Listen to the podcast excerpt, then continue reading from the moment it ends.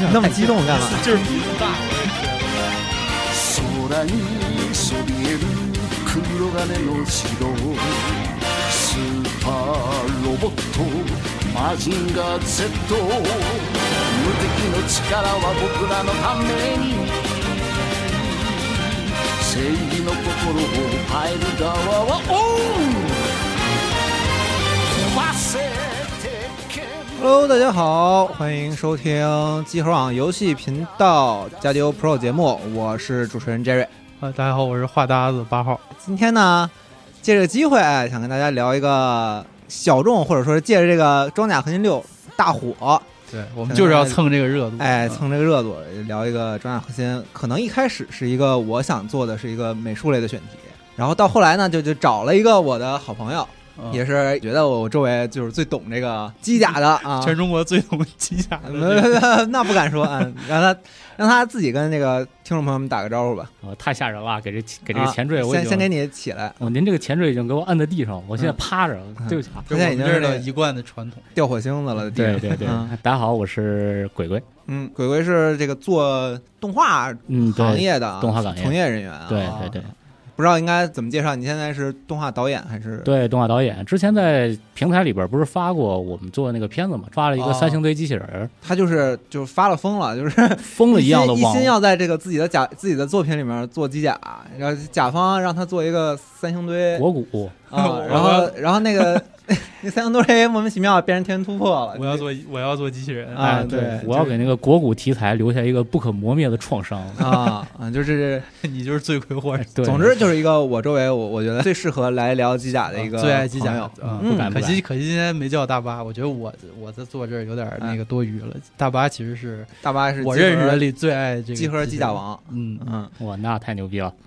哎，那我这个装甲核心六，我是今年这个这个系列，我是今年第一次接触，啊，而我也是，我也是。啊是吗？哦、对啊我之前甚至没我玩玩过的还比较少，呃，这游戏咱虽然蹭热度，我觉得还是得稍微说两句，不那然肯定的，有点过分了嗯，啊。就是就我先说吧，因为我可能我进度最快一些。对，巴老师现在是其实刚通关，对，其实翟瑞把我骗了，因为我本来就想慢慢玩儿，而且我还有别的事儿呢。然后他跟我说咱得录个节目，我说我靠，那我得赶紧玩那我儿。得啊，得激动我起就来啊那，天熬夜就打啊通了，然后我想可能通不够，我得看看二周目有什么变化。嗯，然后又二周目又打到第四章，然后他跟我说：“哎，你不用玩太多，咱们就是聊有文化的。我”我我当时觉我得突出了一个谎，我这是吧，夜白熬，而且就烦的是这个这段时间想玩游戏特多，没错， 《博德之门三》我也放弃了，就为了等这个《装甲核心》，还有什么《毒神二》《嗯星之海》我都放弃了，就是这次就是想试试《装甲核心》。然后我的感受就是，首先是好玩儿，确实好玩嗯儿，它比我它的理解门槛儿比我想象的低很多，其实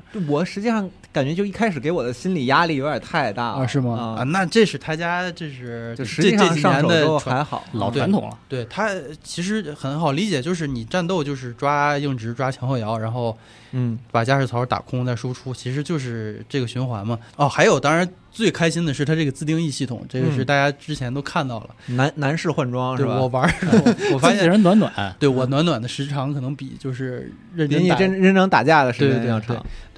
呃，但是我的感受，你刚刚说这个心理压力，我觉得这个评分系统可能确实是和他现在这套就是走呃。这个 BOSS 走难度的这套设计，嗯让我感觉挫败感比黑魂之类的要强，因为黑魂其实其实我菜我我无所谓，就是我不知道我可以玩的时候不知道自己菜，就是我玩的时啊候、我哎我拼死过了一个 boss，我觉得哇这个死斗感，这个这个这个命悬一线的这啊个惨胜、是吧？就觉得这就是这游戏非的常有美成学。就感的事，对，，但是这个游戏你你惨胜过 boss 之后，你发现 评分只只有 D 的时候，你发现哦原来不是人家想让我惨胜，只是我啊菜而已。人家也设计了让你这个大声的对，可对。能性，所以我觉得这游戏其实竞技场是最开心的，就是你打那些登陆机体没有评分，就是打过了就就赢就挺开心。嗯，这个游戏的竞技场太可怕了。我在网上看那些竞技场视频，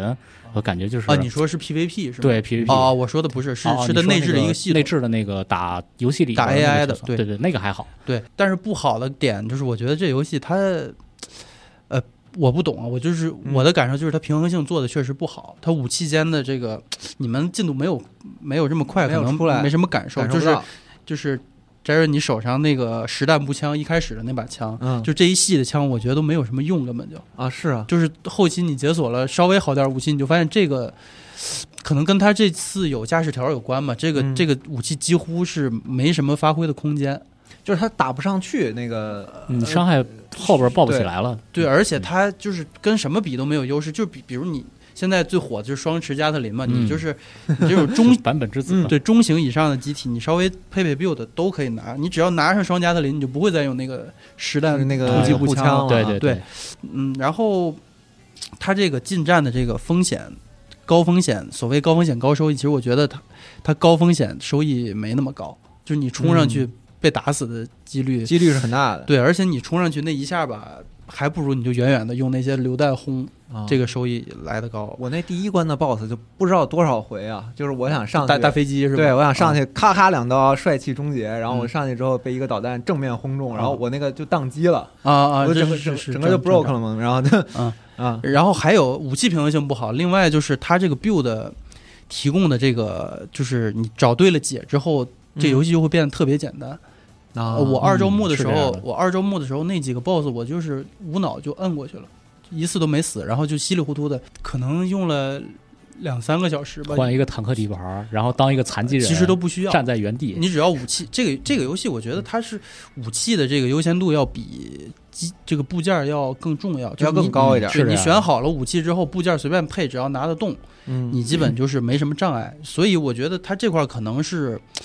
我我不知道啊，他可能想了很多，但是没实现好，又或者是我玩的不够深。其实我我我我大概是这样，但是虽然有这些缺点，我还是觉得很爽，对，它是一个是个爽完爽完全没有 想想到，对我在我在进去之后，我觉得它会是一个让我很受苦磕的磕磕绊绊的那种。对啊一个游戏，其实不是，对是个特过瘾。对它那个又又快又猛的那个。好好久 没有这么就是直觉的去享受那种火力输对对出对的对感觉对对倾泻火力，然后肾上啊腺素飙升。对，我觉得这个还是喜欢机器人儿的，应该还是能找到很多乐趣。对可能老玩家乐会疯了，有一些不满吧，但是我们仨都不是老玩家，所以嗯这方面可能提供不了什么。对，所以我觉得就是他把那个机甲的那个浪漫，其实还挺挺鲜明嗯的，在我嗯很面明前确。给展示出来。我觉得他这个机甲浪漫是是做是胶老的浪漫，哎就是他对他那个没错配装是特别是做模特型的别塑逻料辑小人儿，对对对，你配个部件儿，然 后然后涂装和那个就涂装细化到每个花大量的时间调整你身上那个做旧，对对对然后自做旧己也可以设计调嗯设计专门的贴纸。对对对贴纸那个还事有儿对哎，现对在对我看推特上有好多日本人疯狂设计各种各样细节的那个假贴纸啊对贴对在对身上，对哇，那机体已经完全变得跟原作不一样了今。天日天还给我看一个做成卡布达 的是吧？啊，啊还有卡布达的，对对最开始是这个莎莎比，啊，莎莎比对对好对多，对有个嗯特像的那个腿。对对对，嗯，对，是就是这个这部分绝对是足够开心。我觉得他是完全就把握到了，就是他这个群体喜欢玩的东西。我觉得是是他自己对对对特别喜欢。嗯啊，应该啊一定是因为他们自己本身就是这个文化的喜好啊。，嗯嗯嗯嗯，行，那我我这个游戏体验，我我大概就这些，我我对没什么更深入的。就是就因为这个，我就觉得就刚才说到的这一点，就是他很知道这个群体，或者他自己就是这个群体里啊面啊最喜欢他的玩家。我就很好奇，就是我去搜，嗯，呃，就装甲核心，我们会把它定义为是这个硬核机甲机甲游戏，动作游戏。嗯哎，然后我就顺着这个这个词条去搜，哦然后我会发现，呃，查到一个就是吉尔莫·德尔托托罗他在啊宣发那个《环太平洋一》的时候，啊嗯那当然肯定只只有是一代啊，啊嗯，重点是一然二后就就是别当时说把二除级除级 对出级了是吧？除级 踢出去，就有一些采访、嗯说这个你你怎么想到去拍这种这个巨大机器人电影？啊，他他啊说不是是吧？对，然后他会会会很在意这件事情。我他不是他我没有，对，无论是这个中国还是美国的宣发，他都嗯统一的说，就是我们这不是一个 robot 电对，影，不是是机器人嗯电影，对对我们是一个 mecha，就是那个 M 嗯 M 机甲哎 machine 那嘛个前面那对个对，Machina 的那个我我们是机甲电影。对，是一个机甲电影嗯。其实他这个环太平洋就托罗这种就是 nerd 的行为，其实特啊别那个。开开作为一个就是完全不对这些东西不感冒的人，他也嗯就是看完《环太平洋一》，他突然就意识到大家为什么喜欢就这是个，那种肾上腺素的对对对那对个那那个个感机械的觉美重，感量打动重了量感，对嗯对对机械的美感它确实是特别是那个逐级推进的有一个镜头，哎你记不记啊，得？记得记得，还有拿他真拿的是着 懂， 拿着那个战舰当刀用啊啊哇那嗯太性感了， 就是浪漫是，太性感所以我就是聊到这个，我就觉得挺有意思，就是他还嗯专门的要、要区分开这两个不同的概念。啊，是挺有意思。他这个挺著名的，他这个嗯言论啊，就是我觉得可能就是在欧美的那种电影语境下，可能嗯就是因为我我看的也嗯不是那么多吧，嗯但是确实感觉他们常讨论的那个机器人这个概念，对，它其跟实日本不太一样。嗯对它对它跟这个机甲确实好像不是一个东西。嗯就比方说，我小时候看这个。我机器人，哎，它对其实没关错注的也是这个机器人到底会不会伤害人，就是它的那对对个对对自主意识，那机器人你总觉得他是个人，对嗯它是很对很强强大的。对的，对的，对的啊，但是是我们今天所讨论的这个所有的机甲，你会发现这个机甲是不能独立于它的那个驾驶员存在的。哎，嗯就对德尔德尔莫托罗说这个环太平洋的时候，他也是说，就是我这个巨大的机器人里是一定要有人在驾驶，哎，嗯人和这个机器人它是一体的啊，，很强调这件事儿。对啊啊对对，就这个点其实就引出了一个特别重要的西方和东方，就是或者说日本的机器机器人文化嗯啊和西方的机器人文化之间的重要区别，就是在西方语境中，机器人是当做一个人的那个思维个体，你嗯是有意识的，它永远是把嗯你当做一个完全独立的生命来去看待的，呃你不能和别的东西在一起。你就是必须要嗯是一个独立的生命，独立的意识。他放到这变变形金个刚什么的，嗯，对啊对，阿童木应该算是也是这啊种，也就是也他是算有这个自主意识的，嗯对吧？对对，那但我阿们童木的这很难就联系到机甲 上。对，我们就不会把它当成是机甲。啊啊嗯，对，对，阿童木它其实就来源于手冢治虫当年对西方文化的模仿呃而产生的英雄角色嘛。对对对对，就是其实如果咱们针对机器人日本的机器人文化进行溯源的话，那我们就得提到一个特别重要的东西。咱们嗯金啊河节目之前也讲过，就是嗯魔神 Z，对啊，大巴大巴也这个大巴专门做了一期节目大爱啊最爱大爱哎，爱疯了，爱疯了。呃，不这里讲边就得提到魔神 Z 它的这个重要意义了。其实，在嗯魔神 Z 之前已经有机器人了，就比如说横山光辉出过铁人二十八号，啊，还有一个个特别著名的名梗，就是铁甲飞天侠。嗯就是如果大家看那个高达的傻屌视频的话，会有一个 奥尔奥尔巨大的奥尔加在原地跑步，然后配那个卡西托利泰那首歌。啊啊，，这不是 那个著名这米姆吗？这个对非对机甲对粉都知啊道的。对对对，然后那个东西其实就是那个那个钢铁飞天侠的 OP 里边的一个画面啊，啊。但是那些东西为什么它当时没有引起那个热潮，而魔神 Z 引起了有一个最重要的事儿，就是魔神 Z 把机甲和英雄分开了。在魔神 Z 之前，日本其实是有英雄文化的，就是特摄哦啊已对经对帮大家对建立英雄概念了。嗯但是那个时候，大家认为你大的东西无非就是个巨人嘛，嗯你只是奥个特巨人，曼，对，奥特曼光是巨人，没有很清楚的认知到有什么区别。但是魔神嗯 Z 哎非常重要，他把巨人固化成了机器人。他在英雄出现的时候，他会明确的交代一些很呃属于机器人特有的那种特性，属嗯于机器人特有的表现方式。嗯比如说啊，就小孩子们在动画里边看到敌人破坏，然后哎，主题音乐歘就起来了，这就很符合当时那个动画的调性。然后接下来看主角是驾驾着他的主角驾着他的小飞机，哎，慢慢飞到他那个研究所上方，研究所的水池慢慢打开，你看到一个特别符合机械美学的水池缓缓打开，然后水慢慢流下去。啊从中升起一个巨大的机器人，啊然后主角的飞机还不是直接落上去的，主角飞机要先到机器人上方，然后悬停，然后慢慢有一个小的机动，哎，停合体，然后机器人摆 pose，就这一下的话，这在当年的孩子来说，这就是一个小小的机器人震撼。嗯就就之是他前有意的去强化了这种它形成的那个机械哎的过程。对啊他很强调这个仪式感，啊仪式感给孩子们带来的这个视觉震撼非常重要。哦哎，那除此之外，机器人还有一个特别重要的事儿，就是在这之前，英雄和工具之间是没有一个特别明确的关系的。哦但是魔神 Z 把这二者之间，英雄和主角关系明确了。在之前的话，主角就是英雄，英雄就是主角，这两个东西揉在一起。然后你站在普通人视角，其实有时候你是很难代入的。但对于机器人题材的话，魔神 Z 最重要一点就是都假儿是那个驾驶员，魔神 Z 是那个英雄，是那个机械的英雄。嗯哎，你是一个都假儿，无论怎么样，他是一个普通的人，他在这个心态上是很简单可以代入的。哦然后我驾着我的飞机，哎，咵一下落到这个机器人身上，我就变成了一个巨大的英雄。这对于当时的孩子来说，那个代入感就要比我哦直接变身成光之巨人要更强了一点。是是是，对，就是说白了，哦我能坐车，嗯，我能坐在任何怪不东得西上现。在新的这个奥特曼就是都这个奥特曼都会说话，可以和那个人、啊人啊人又间交体互说了话，统一对了搞得真的像新的这几个奥特曼真的有点开机甲的感觉，就是他、啊他会给那个人的镜头在对战斗的时候，哎，就驾驶舱一样对那对，有种点感那觉。感觉，啊对对对，就这点就特别重要，就引出了机器人题材的下一项特别重要的要素，嗯，就是机器人和它的驾驶员二者是要相辅相成的。嗯他们的那个角色弧光一定是要在在一块儿的时候才是哦真正形成的。就好像在机器人题材里边儿，那它的那个关系一定是说，甭管前面发生了什么事儿，那些事儿都不重要。 重点大家就要看的是我坐上机器人儿站起来的那个瞬间，啊啊，就是那一下，所有音乐拉起来，然后所有的桥段全都给上去，就然后该给的情绪画要面轰儿，出去就都哎是在这个时候哎，主角啪一按这个按钮，然后机器人这个，比如说舱门咔一关闭，然后机器咔一站起来摆一个 pose，就那一瞬间你就觉得哇，这个真正这一集我要看的东西终于来了。嗯哎，这个就是他当时一个特别重要的点，就是他把机器人和人的关系绑定在了一起，他把两个分离的东西。在这之前，人们觉得汽车就是汽车，嗯工程机械就是工程机械，飞船就是飞船。我厉害的是我那个主角儿，但是现在不一样了，我主角是我坐在机器人里边儿那个主角儿，他厉害了。嗯哎，这一下他一下给孩子那个冲击非常大，所以《魔神 Z》就带来了后续的一个重要的现象，就是他创建了一个新的概念，商业概念啊叫角色玩具。角色玩具，对，嗯角色玩具就是在这之前，关于动画片的玩具，就最经典的就是假面骑士玩具。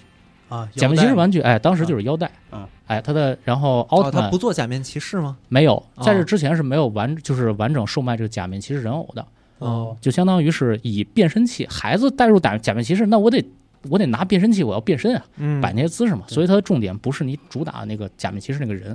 但是魔神 Z 开始，他把这个哦把这个营销方式固定下来了，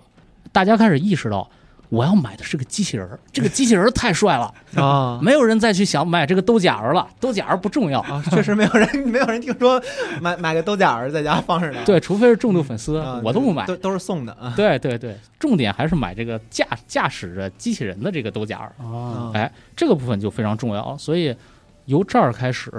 其实如果说我们想要去看到机器人文化的话，它有一个特别重要的引导线，就是玩具。嗯啊，哎没错，机器人的发展历程和玩具是一个非常密合的紧关密啊系。相关，对对对，紧就密是相可关。能这个它跟玩具的关系是比我们想象，就是比我们去看所有一个一个 IP 和它玩具的那种联系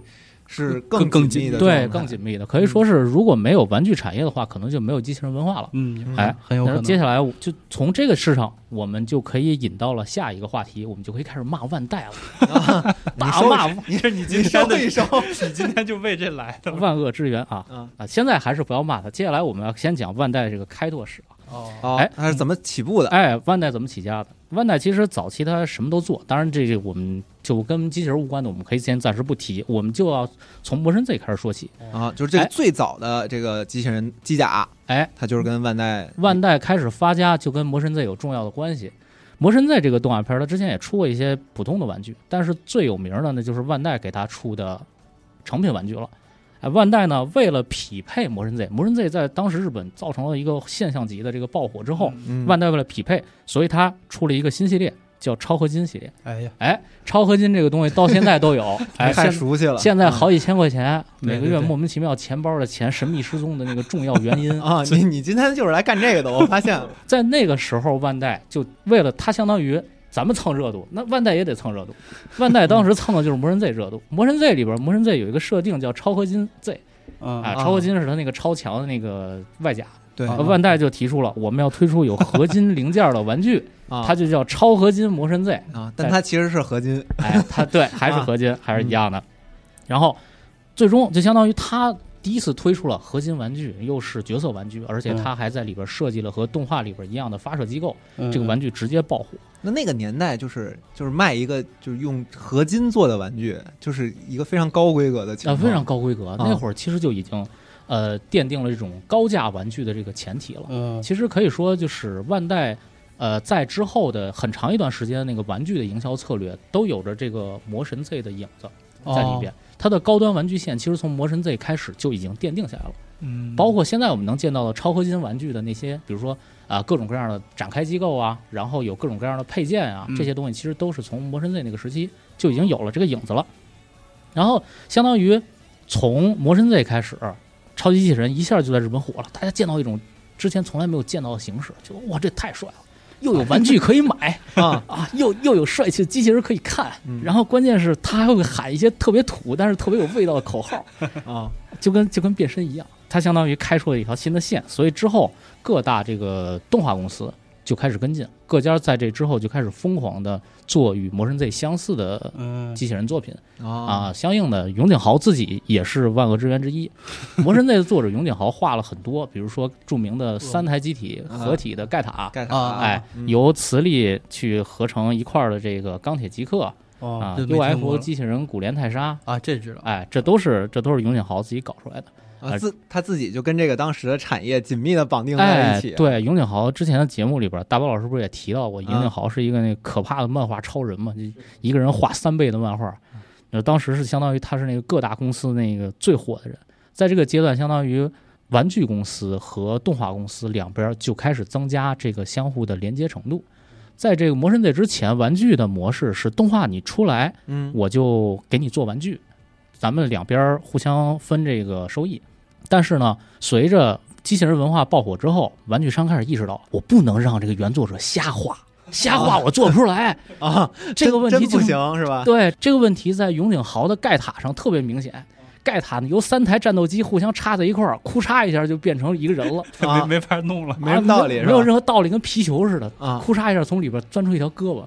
玩具商说：“这这我真真搞不了，这这咱别这么干。”这所以不是橡皮泥，我们正经卖塑料玩具的，对对对对，啊所以就在这个过程中，玩具商就开始介入，开始他们逐渐开始要求，在一开始是要求创作过程中，哎，我们给你提供一些意见，你能不能给我们设计一些这给主角加一些其他的装备，我们可以嗯单独这单独去再给他加其他的零件儿，再之后就变成。我们先设计玩具方案，我们把玩具方案整个设计完了以后，找动画公司。你们不是要做机器人套吗？到作品里。啊哎，对，你们把这个换成主角机，哦哎，这相当于在这个过程中，玩具厂商就开始逐渐深化到动画产业里边了。就甲方开始伸手了，啊哎大人的事儿就开始了，哎，嗯对，就相当于这个这些脏心烂肺的事儿就开始出现 了，用词还可以，挺可以，可以，可以。以很集合。很今很天符合集合调今性天是就吧？往这方向走吧。啊哎，嗯对对对，对哎，但是我觉得有再也一拿不点，到万代的这个合作了。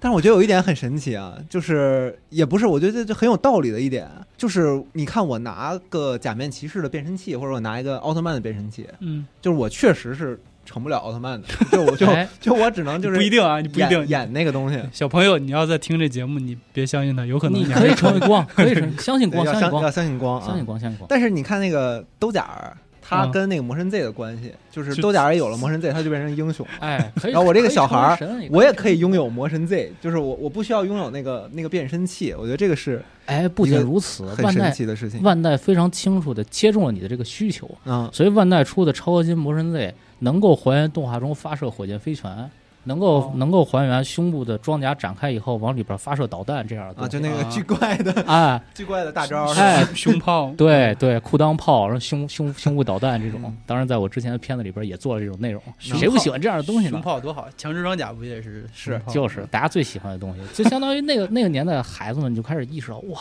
这些机器人玩具件儿，我觉得我就是兜甲儿，对，他会有这种感觉。简直太快乐了嗯。就相当于在这个过程中，万代它经历了魔神 Z 这个模式，一路往上走，万万代就已经成为了玩具界一霸了。嗯，可能大家以为万代起家其实没有这么早，但实际上万代可能是日本这种机器人玩具里边非常早就起家的，在魔神 Z 时期它就已经飞上去了。就攀上了这个 IP，哎，对，它是踩着这个东风一下起来的一家公司。哎，那但是呢，在这之后呢，机器人经历了一段时间的迭代，就基本上都是沿袭着魔神 Z 这套发展模式。嗯啊，我有一个强大的机器人，然后他又能毁天灭地，然后接下来我有一个正义的主角，每集出一个敌人打一个怪，出一个打一个怪。然后在这个过程中，当然有有很多导演就在这个时候就开始往自己里边去，往作品里面加入一些自己的想法，开始求变了。嗯，哎，这里边其中就有一个就有一个年轻的秃子，。年轻的秃子哎，这个年轻的秃子叫富野喜庆， 哎，我这们个也有一个秃子，没事儿，您这个秃子瓦是吧嗯？对对对，这个这个年轻的秃子叫富野喜庆，然后嗯他当年就做了，他就做了一些和之前的超级机器人不太相似的作品。嗯就不那么主流，当时的主流。哎，他的一些整体的框架还是很主流的，但是里边总有一些不是特别主流的故事。嗯就比如说他做的一部赞波特，这这个哦机器人里边提到了，平常我们都是机器人打坏人，打完了以后我们这集结束嘛，但他那里边就提到了机器人打坏人的时候会会对城市造成破坏呀、啊，啊，哦然后会会让很多普通人就莫名其妙遭受受到不幸波及呀、啊然后就很难受啊，这事儿是不是很眼熟？它就变成最新的奥特曼了。对对对，最新奥特曼不就是这个主题啊吗？是对吧？嗯当然，富野在他在当年一九七三还是七五年的时候就已经做过这个事儿了嗯。他从很早之前就在把自己的想法插入进去。在这之后，这个叫富野喜庆的秃子做了一段时间的这种外包的项目。他当时所在的 Sunrise 公司就有了一个全新自己的原创项目。嗯，那这个原创项目就由他进行独立指导。而这个富野喜庆的秃子，他现在大家最清楚认知的那个名字就叫富野由悠季，嗯哎，就是高达的这个著名导演，之父嗯哎对，高达之父啊，掏着耳朵问你，你你也比我懂高达，啊，就是那个是吧 哎，就是这个，就是这个。哎，富野喜庆这个人，他非常有想法。现在我们就叫他富野老师啊，嗯富富野秃老师。 太怪了，哎，这个富野呢，他相当于他把他自己看科幻小说时候的很多概念糅合在一起来做出了高达。嗯他把海莱因的怒月、星船伞兵，然后还有哈姆雷特，哎，糅合到一起，揉出了高达这个想法。而嗯且当时在做高达的时候，其实状况很危急，有一部关专门讲高达是怎么做出来的漫画，叫《高达创世》。啊啊，那个漫画里边提到了，当时 Sunrise 本身就穷的快不行了，嗯，然后又又得靠做宇宙战舰大和号的外包，然后来想哦回想办法线先撑过去。嗯然后但是呢，当时又因为没钱啊，然后所以相当于所有的人员百分之八十全都得顶到宇宙战舰大和号上去，嗯，留给他们自己做高达的人手特别少，看来还不是特别看好。非常艰难，嗯非常艰难。但是在那个时候，这些人他们就是明确了，我做了这么多年外包，我就是想要做一点自己喜欢的东西。对嗯对对，所以就做出了高达。高达一出来，给大家一个全新的秃 子震撼，小孩子们大受震撼。我看不懂，嗯对，这这这是在演什么？对小孩子们说我看不懂 我，震但惊我了嗯大受震撼，这是什么？就是在在之前，小孩子们看到那个机器人动画都是，呃。坏人出现，然后音乐一起，嗯对，一集打一个一集打一个怪，然后打到最后打一个大怪，完事儿了。那机器人版的假面骑士，哎，对嗯，但是富野一上来就给你一个宏大叙事，对， 第一集估计好多小孩儿直接就懵第一了。集一看傻了什么东西啊？一个一个大气层外的殖民地砸到地球上，然后对把地球生态毁了，然后再之后就是莫名其妙的一些长得特别奇奇怪怪的那个一只眼睛的绿色机绿体色开始潜入，然后主角出场的那个机体除了头上长了两个角以外，也没有什么特别帅气的标志，白不呲咧的，嗯，也不知道怎么回事儿。然后主角也是莫名其妙一刀把敌人砍死，这一集就结束了。小时候说我在看什么关？键主角一点也不热血，当时哇，主角一点不热 血，别扭莫名其别扭孩子嗯啊，一奇怪的跟面包一样那个红色头发，嗯怂不拉几的一个小主 角儿，小孩子完全不懂。但是再往后看，越往后看越不懂，越往后看越不懂，所 人以物关系越来越复杂啊，越来越复杂。然后开始讲各种各样的战争。小孩说什么是战嗯争？战争不就是来一个怪我打一个怪吗？对，来来一个大机器人，我用一个更更厉害更的机器人更把厉它害干掉嘛。对呀、对呀、啊然后结果在高达里边儿，动不动就是什么打到哪个地方我们没有资源了，我们没有盐了。嗯对对对，小孩说我们没有盐了是什小么孩？儿什什么意思？嗯相当于在当时高达刚出现的时候，它与电视台给它设定的那个目标是完全对不上的。嗯，孩子们完全不买账。但是接下来就有一个很重要的事情了，当年看《魔神 Z》那批孩子，已经有一批长大了。啊，魔神 Z》到高达之间已经相当于过了整整的六年了。嗯，哎，孩子心智已经成长了，有一批长大的孩子开始看懂了。开始一说别扭了，这孩子哇，开一始些孩子进入青春期说：“哇，这东西可太牛逼了，嗯这片子可太好了。”像当时高达，它有一个特别重要的事情，就是它完全提出了一种全新的故事观，嗯它把人文关怀带入了机器人题材作品里。嗯，在这之前，高达其实本质上就是讲的英雄打怪的故事。但是高达的出现，高达开始认真的去讲述战争究竟是什么样的东西嗯。它采用极其现实化的视点，它违反了之前机器人作品中那种特别简单的你坏我我好的这嗯二种元善恶观、的对二元对立。对，哎，它相当于很认真的去塑造在战争中那些不同的人会经历什么样的事情。嗯哎，那些战争中的好人，他可能为了一些不得已而去变，而去做一些坏事儿；嗯平民可能也是为了求生而去做一些违背自己原则的事情。是是哎，然后还有很多那种可歌可泣的灵魂，然后因为战争，哎，就被迫殒命。嗯哎，你看完了以后，有一定的理解力的年轻人就开始意识到，哇，这是一个和之前我看过完全不一样的机器人作品。嗯是，所以高达就引来了一个特别重要的狂潮。在一开始，高达在播出效果不好之后，它先是被腰斩，嗯，但是之后又随着用户给的反馈又重新复播，在之后高达又开始做了这个新的剧场版嗯。其实就相当于高达提出了一个在这之前从来没有出现过的故事观嗯，它的创作理念往里加入了更多人文主义的东西。哦，对，他加入了大量的人文关怀，他把故事的视点从单纯的看好人打坏人，推到了真正你作为人的那个部分，就是你就嗯会经历什么，你会感觉到什么。这件事情对于一个脱离了儿童阶段的孩子来说，他就是最需要的，觉得哇对，这东西太深邃了。那而且他确实是真的很 深邃，真的我很我深看邃过一句话说得特别好，他说高达不是描绘战争的动画，高达是描绘战争如何结束的动画。对哦的，对的，我啊觉对，得这这句话句说特的太好了概括特别太好了，太好了，确实是这样。傅爷本身是对战争有自己的独特的战争观的，他自己嗯其实是一个非常反战的类型，而且他做出高达的主旨就是想让人们看到，战争不是单纯的你来我往，不是我把你打败，而是那些所有人的苦难共同归结在一起的一个浓缩的复结果杂。的这这个构造啊。对对对对对，所以他就让人感觉很真实。对，没错儿。而且从这个角度上来说，傅野在当时他投入了极大的精力，把他当时所想到的所有内容全都放了进去嗯啊。他除了想了很多的创作观层面的问题，他也做了非常多特别对后世极其重要的事情，就是他开创了很多后世没有的工作岗位。岗位，没错儿，嗯在这之前，日本的科幻动画其实有一个专门的工作类型叫 S F 设定。嗯哎，这个 S F 设定基本就是做一些机器人的设计啊，嗯或者设计一些，比如说这个故事里边的故事背景，但它也就止于了做这些东西。但是从富野开始，他把真真正正从黄金时代那个时候科幻的那个那个点子的概念啊带入了动画里面，所以富野是真真正正在日本的机器人动画里边加入了概念设计这个这个件事这个情体系，这个全新的这个领域吧。对，没错。所以就是在高达里边，我们能见到很多后世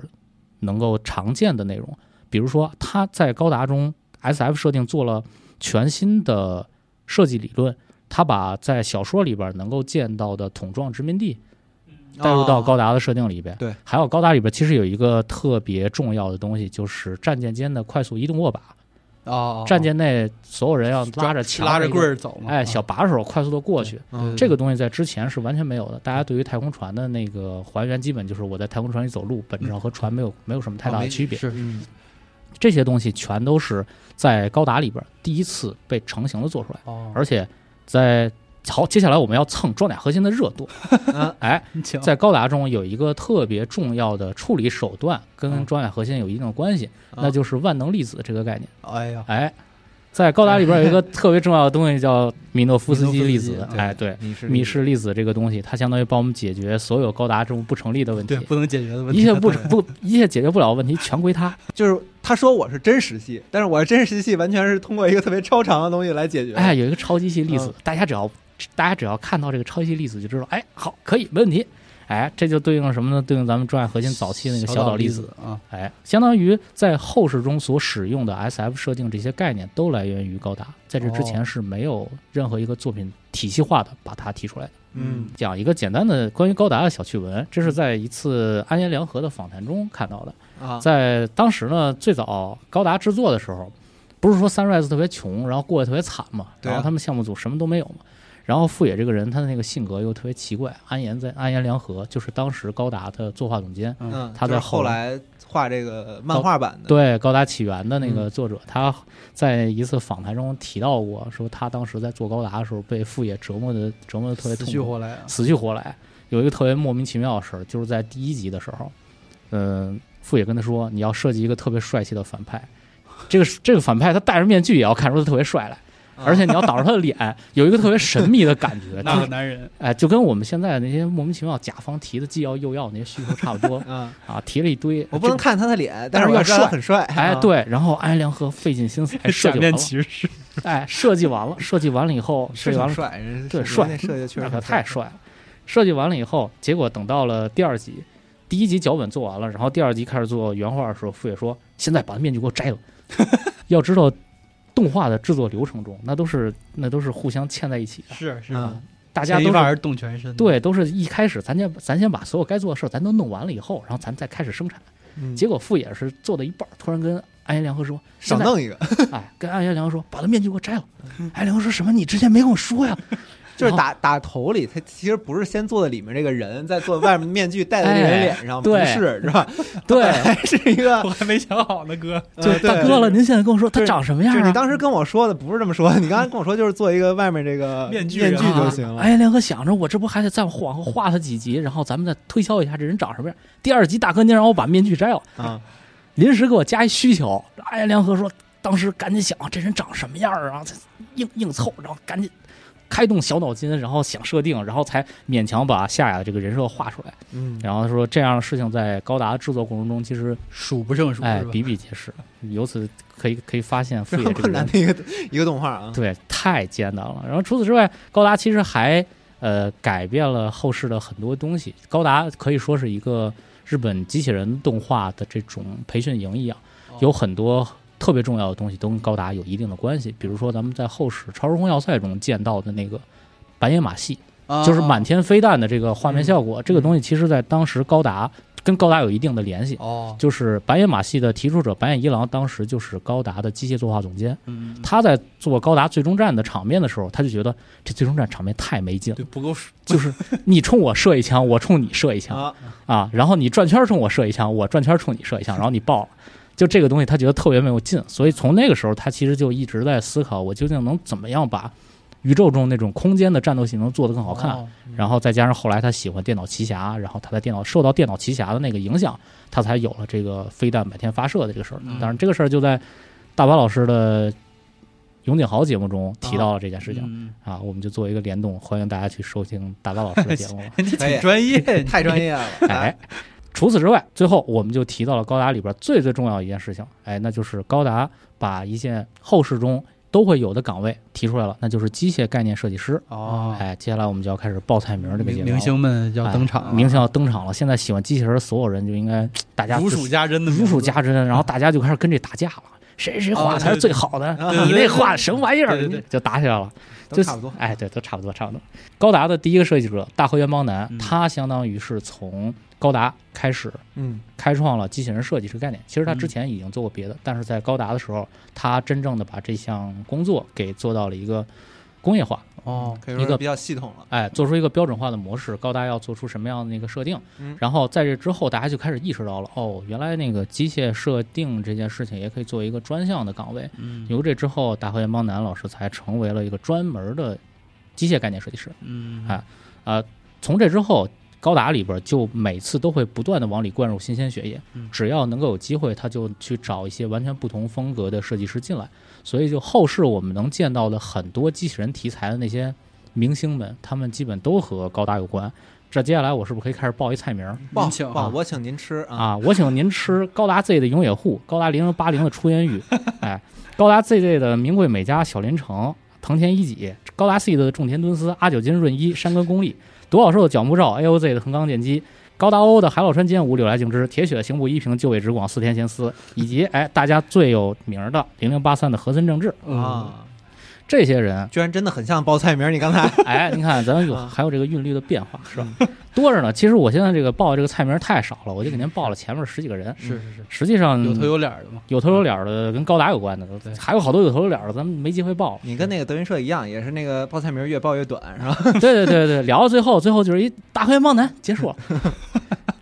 不过说回这个机器人的这个职业设计师嗯啊，我们自己我这块儿也在整理一些机器人的设计资料。我其实特别想后续找机会做成一个在线表格，然后可以发到咱们社区，看看哦社区大太好家了有没有机会能够一块儿，比如说补充一些自己想知道的、想知道的角哦色。就比如说之前八号老师在《专业核心》节目里边提到那你位设计啥都师， 听啊， 哎，我啥都听，老用户了谢谢谢啊谢。。对您提到那位设计师之前，我就没有关注稻到。田行是吧？对对，啊稻田他浩也是最近比较对水星魔女的鸡舍嘛，对对对，就是如果咱们能够做一个共建的知识表格，能有一些这个机器人设计师的资料，那我觉得对于大家后续如果想做机器人儿或者想看机器人儿，嗯没准是一个挺好的引导。对，因为他是做动画的，所以他就会想哦到这是这种很实际的需这求。对，对因为我们做做动画的时候，经常就会考虑我现在要 抄谁呢，又又说实你说话话，注意点儿，又说行业 秘闻，嗯哎，这是正常正常。嗯但其实你以为日本人互相不抄吗？都抄 都抄参都抄。考，对对对，对，真难听说的，您快继续吧。嗯好好好，所以就是从高达开始呢，它开创了很多很多东西。 嗯哎，由这些东西它汇总到一起，就是一个新的概念就出现了，就是真实系。嗯，这个真实系，首先就是从故事层面，我要关注人文，我嗯要关注那些呃真正属于社会层面会发生的问题，嗯，然后我要以一个更写实的、更现实的心态去对待故事，嗯而不是单纯的讲一个普通的英雄。嗯而而与此同时，我们在设定上，我们也会更加关注那些在好看之外的东西，比如说 S F 设定里边的迷失粒子啊，比如我们桶状殖民地啊，嗯加入了各种各样的机械机械的底层设定啊。除此之外，在钢在除此之外，在高达里边，它也很重视描绘各种各样呃机械细节。这嗯机械对细节包括各种宇宙战舰的那个格纳库，嗯啊，格纳库开仓或者关仓的那个模式，然后机体在里边如何收纳，嗯然后还有一点特别重要是，在这之前，大部分在宇宙中战斗的机器人都是莫名其妙的就动了，啊而对高对达非常重视的一点就是高达很认真的画了机器人在空间机动中喷口喷喷出口的火焰，哦对对对，对这件事情也是跟高达密切相关的。在这之哦后，后世所有的真实系机器人对于喷口和空间机动的描写，基本都要来源于高达对哦喷口那个处理 方式，大家如果看过那个《雷霆咒语》的话，可能哇第一那集满个天门口噗噗噗，满天乱有印喷象，啊那可太快乐了。嗯哎，那所以说高达在这套审美下，它相当于是建立了一套全新的审美体系。这套哦体系又包含对故事的喜好，也包含对美术的喜好。嗯比如说后世我们能见到的特别真实系的，比如装甲骑兵啊啊，啊，角色都开的就就绿两绿的，两米多高一个军绿色的一个机器人，啊就外边包一层铁皮，然后拿着很现实的铁军武棺装材备。嘛，对，然后还有比如说高达，高达自己也有类似的这种很真实化的作品，就是零八 MS 小队，嗯，对这是我最喜欢的高达，对，太哎喜欢了，EZ 八可太好看了。它零八 MS 小队等于是一个呃旁支作品，如果没对看过的朋友可以去看一下。它是相当于是把一年战争里面的一个小的角局角部落战场的小故局事，局部的，对，而且那个科技你感觉和那个主主主宇宙好像有点有点嗯脱节还是对对什对，么它都是、呃、嗯非常现实的陆战系的设备。对你把高达当成坦克，其实也没有什啊么太大的问对题嗯对对，零八 MS 小队里边的很多高达的设计语言融入了陆战兵器，比如说呃战车、坦克、装甲车嗯所使用的，而且在那里边很多在现实中军武中会出现的各种各样的图形的装饰语言，全都嗯会在用到了高达里边。对，而且它这个细节是特别凸显“真实”两个字儿，它经常会出现哎那个那个脚底的那个散热口进沙子了，赶紧给我啊对排一排，对，对就有这对种，而且包括比如说现在咱们有些做机器人设计非常喜欢给关节上包布，这个关节啊罩，嗯对对对，这个也是在零八 MS 小队里边就特出意现了专门去做了嗯做了设计的。它也是参考真实的那个武器的设备的保养，是吗？，对，对基本上就是在真实这条路线上再往前迈一步这样的作品。嗯然后，所以说高达它相当于对后世造成了非常重要的影响。顺便说，这次装甲核心六里边还真跟高达有关系。啊，对，哎，就是特别最明显的一个，特别，明显的但那可台能机有点体，剧透，就不说是谁开的那个啊机体，就是嗯嗯那啊，个对后后期某有某一个某人开的那个对对重。对要机体，一它眼，他有有他登场有个特写是脚，脚一这个踩脚一看就知道一是，看是一眼柳赖柳尽赖。之。对，我说就是天哪，我说怎么回事儿？对就是但怎么老熟人出现大家了？看过那个高达啊高达哦 O 欧 O，也就零零哦第二季的那个主设计师，就是对对对，非常明显那条腿对对对，第一季也常有，而且柳来景之后续在给兽屋做的一系列啊 FA FA 系列啊，对，的那个金刚身体上那个设计啊语对言，对就在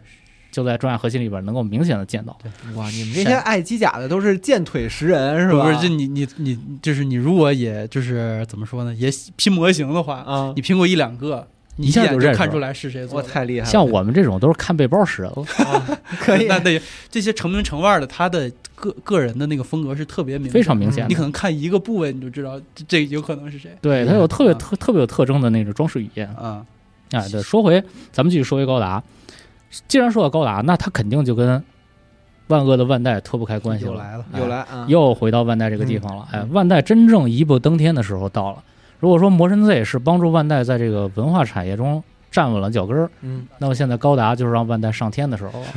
高达一经大火，然后万代跟进推出玩具，最后造成结果是什么呢？就是持续一年高达玩具都在脱销，嗯，卖了整整一年，然后不断的生产新产品，只要出新产品就会被抢售一空。然后除此之外，在万代卖高达还有一个很有趣儿的小趣闻，就是万代是高达系列的玩具是机器人历史上第一个首次优先售卖反派机体的作啊，品对对对，这个有所耳闻，哎，非常有意加思。古对，先卖扎古，当然这个还跟大河原邦男这原设计者自己特别喜嗯欢扎古有关， 他自己就喜欢，他特别喜欢扎古，嗯确实啊说挺好这是看。经久不衰的设计，。经久不衰，说当时傅爷给他的要求就是你给我设计一反派，没有其他的要求，就是丑了吧唧的是独眼就行名字都叫扎古的， 对，扎古听着就特别烂。嗯然后大河原邦男说：“我好喜欢这个设定。”然后疯狂的画这个设定，啊嗯，等于说高达的玩具一经大卖之后，他就直接把万代捧上了天，让嗯万代直接成了当时日本的这种机器人玩具的龙头老大。导致现在其实呃。最近几年，这个高达模型爱好，就钢普拉爱好者和嗯这个动画爱好者都快分开了，就是有很多嗯对就是对只对玩只玩模型，对动画根本就 不看哎我好多群里边好多人都天天问这是什么东西，啊啊这啊，什么东西有我有有很多很多我，出来给他叭写大长段科普，然后跟不看，他说哦好， 然后问下一个这挺帅，这是 对，有很多很多。非常多，非常多，就是相当于后续万代高达的玩具火成什么样了？火到了它没有产品可以卖，万代天天催着 Sunrise，那赶紧做新高达，我这没东西可以卖了。嗯，然后 Sunrise 说我们做剧场版 呢，等我来把不故及事给讲你完，搞来不及你就就就就一边去。然后所以这个事儿就最后万代怎么解决的呢？就是由高达的设计师大河原邦男嗯他提出想法，说要不然这么着吧，我就给你画，我给你画其他的高达，你们就做，你们就卖。然后我给你，我就说啊，咱们就说这是动画里边没有出现的设定，啊，哎这就是 MSV 嘛，哎，这就是有了高达特别重要的 M MSV 设定 Mobilo 四次 variation，啊，对，没错，MSV 其实就相当于不会用那个英文发音说那个说这俩词儿了。对对对，哎，MSV 这个东西，它给咱们现在奠定了一个特别重要的基础，嗯就是我们会去买那些在动画中没有出现过的东西的玩具，嗯，这在之前是完全没有的，这也是被万代开创的。就是我们用一句资本特别喜欢的说法，就是高达开创了 IP 矩阵这个概嗯念，哦，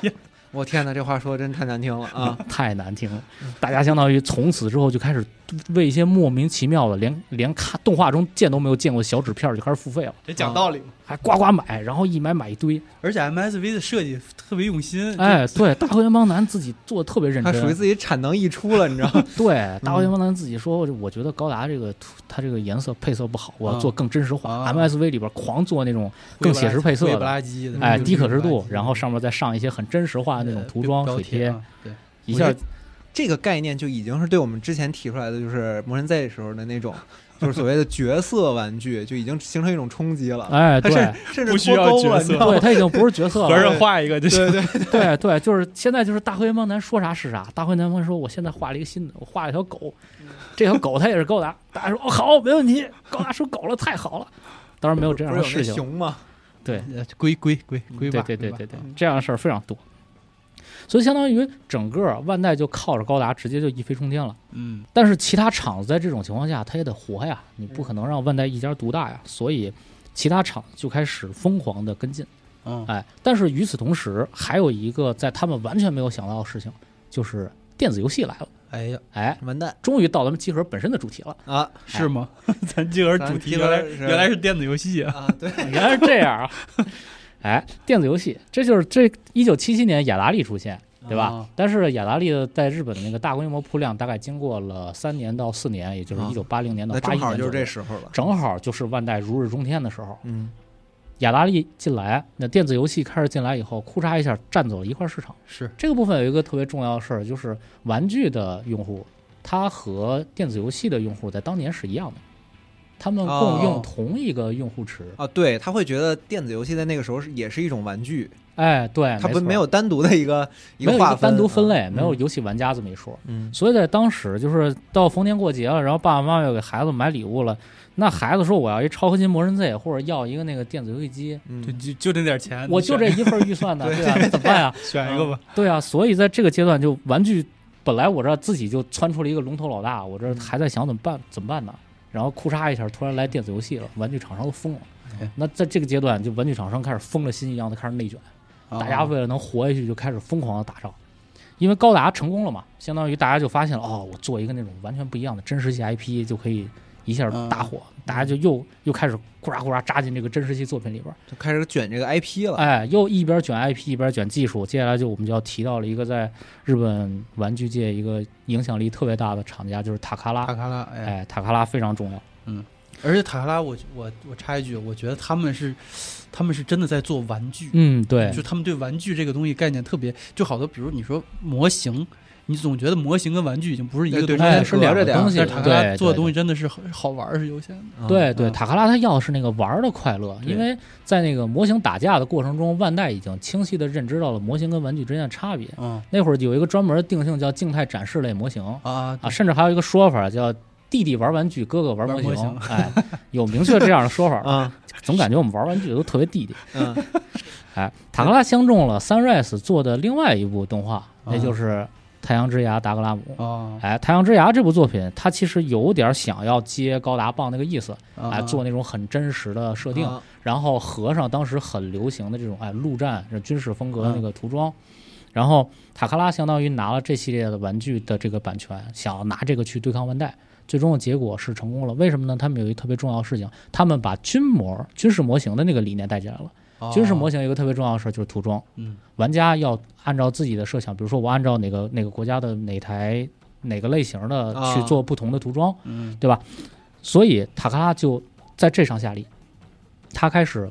出场给你带各种各样的涂装指示，啊给你带各种各样很真实化的标识水贴，嗯，然后会告诉你你要使用哪个牌子的什么什么的漆，然后涂什么样儿。嗯官方还会给你专门出那个指导，嗯他们叫坐力，然后还会给你出一些设定图。对，大家现在在高达那个说明书上看到的，就就是当时那对，个太阳就之基本牙上的全都是塔克拉他们当时搞出来的嗯，所以塔克拉在当时就用这条线开始跟万代打。万代那边夸夸出 MSV，大家是就疯狂的疯狂的看，哇，这设定里边又出一台新的，太太帅了。嗯然后塔克拉这边就出很写实的那个陆战机体，然后大家那个年代就相当于是人们就会觉得，哎，我这边可以买看各种各样设定，然后在太阳之牙这个部分，我又可以去把我自己的想法放进去，然后我可以自己完成一些很对 复。杂的涂装。你们那个有些也是换个色，我这直接 就是，哎，我这是我自己 涂的，那哎能对怎么样嘛？我是大手子，嗯就相当于一下，用户群的那个活性就又被激发出来了。所以等于说，在这个阶段，塔卡拉就借着太阳之牙，也成功的在这个文化产业占了一步。那还有其他厂家呢？当然，其他厂家小厂很多，但是在当时有几家大厂，就是我们要说第三家就是青岛社，哎呀，啊，青岛社也是一个老模型厂了，现在大家认知的比较少，但是在当年，呃，机器人大战时期，青岛青岛社非常有名儿。为什么呢？因为他们特别擅长捡破烂儿，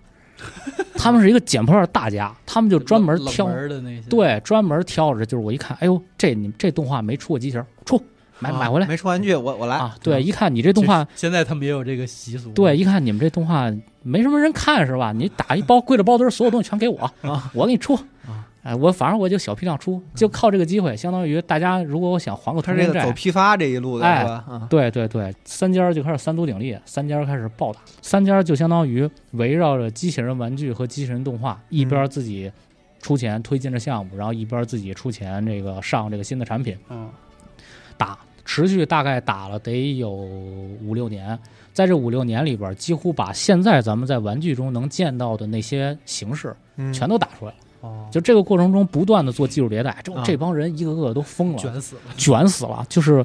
直呃什接么造成产业升级了是哇， 吧？直接产业升级，啊什么骨架、外甲翻开，啊展示型的那个内购，啊然后在在玩具中出现原稿设定，啊在玩具中配涂装指导，然后单独出通用的文字标志、文字标识，然后出设定集，啊还有在玩具里边加各种各样的 PC 件儿带来的啊可活动的 PC 关节啊，但你出场的时候给你的预涂装对，在这个阶段里边就玩命的打。但怎么听起来感觉现在都在倒退？啊这个就是内 有些内没购了是吧？对，全某没些了某些展示内购，啊某些 PC 关节已对经某某些某些全日本第一大玩啊具对厂商开始的玩具，开越来越没有这些好的对传统了。开始做 C 扣了啊，玩玩两天自己就碎了的那种。变成快板了。对对 对，还是节目到底是一个 什么样？我觉啊不知道得我觉得以后就你这们样跟挺好听的，就这样。 OK，我们说回来啊，就相当于万代跟塔克拉相应的，他们互相争夺，青岛社就跟那儿自己归了包堆儿跟那儿捡破烂儿。嗯然后在这个过程中，他们就看到了一个新的路线，因为传统的各种各样的类型机器人和机器人玩法已经固定了，所以他们就从在之前的产品中找例子，他们就找到一个特别重要的事，就是变形玩具。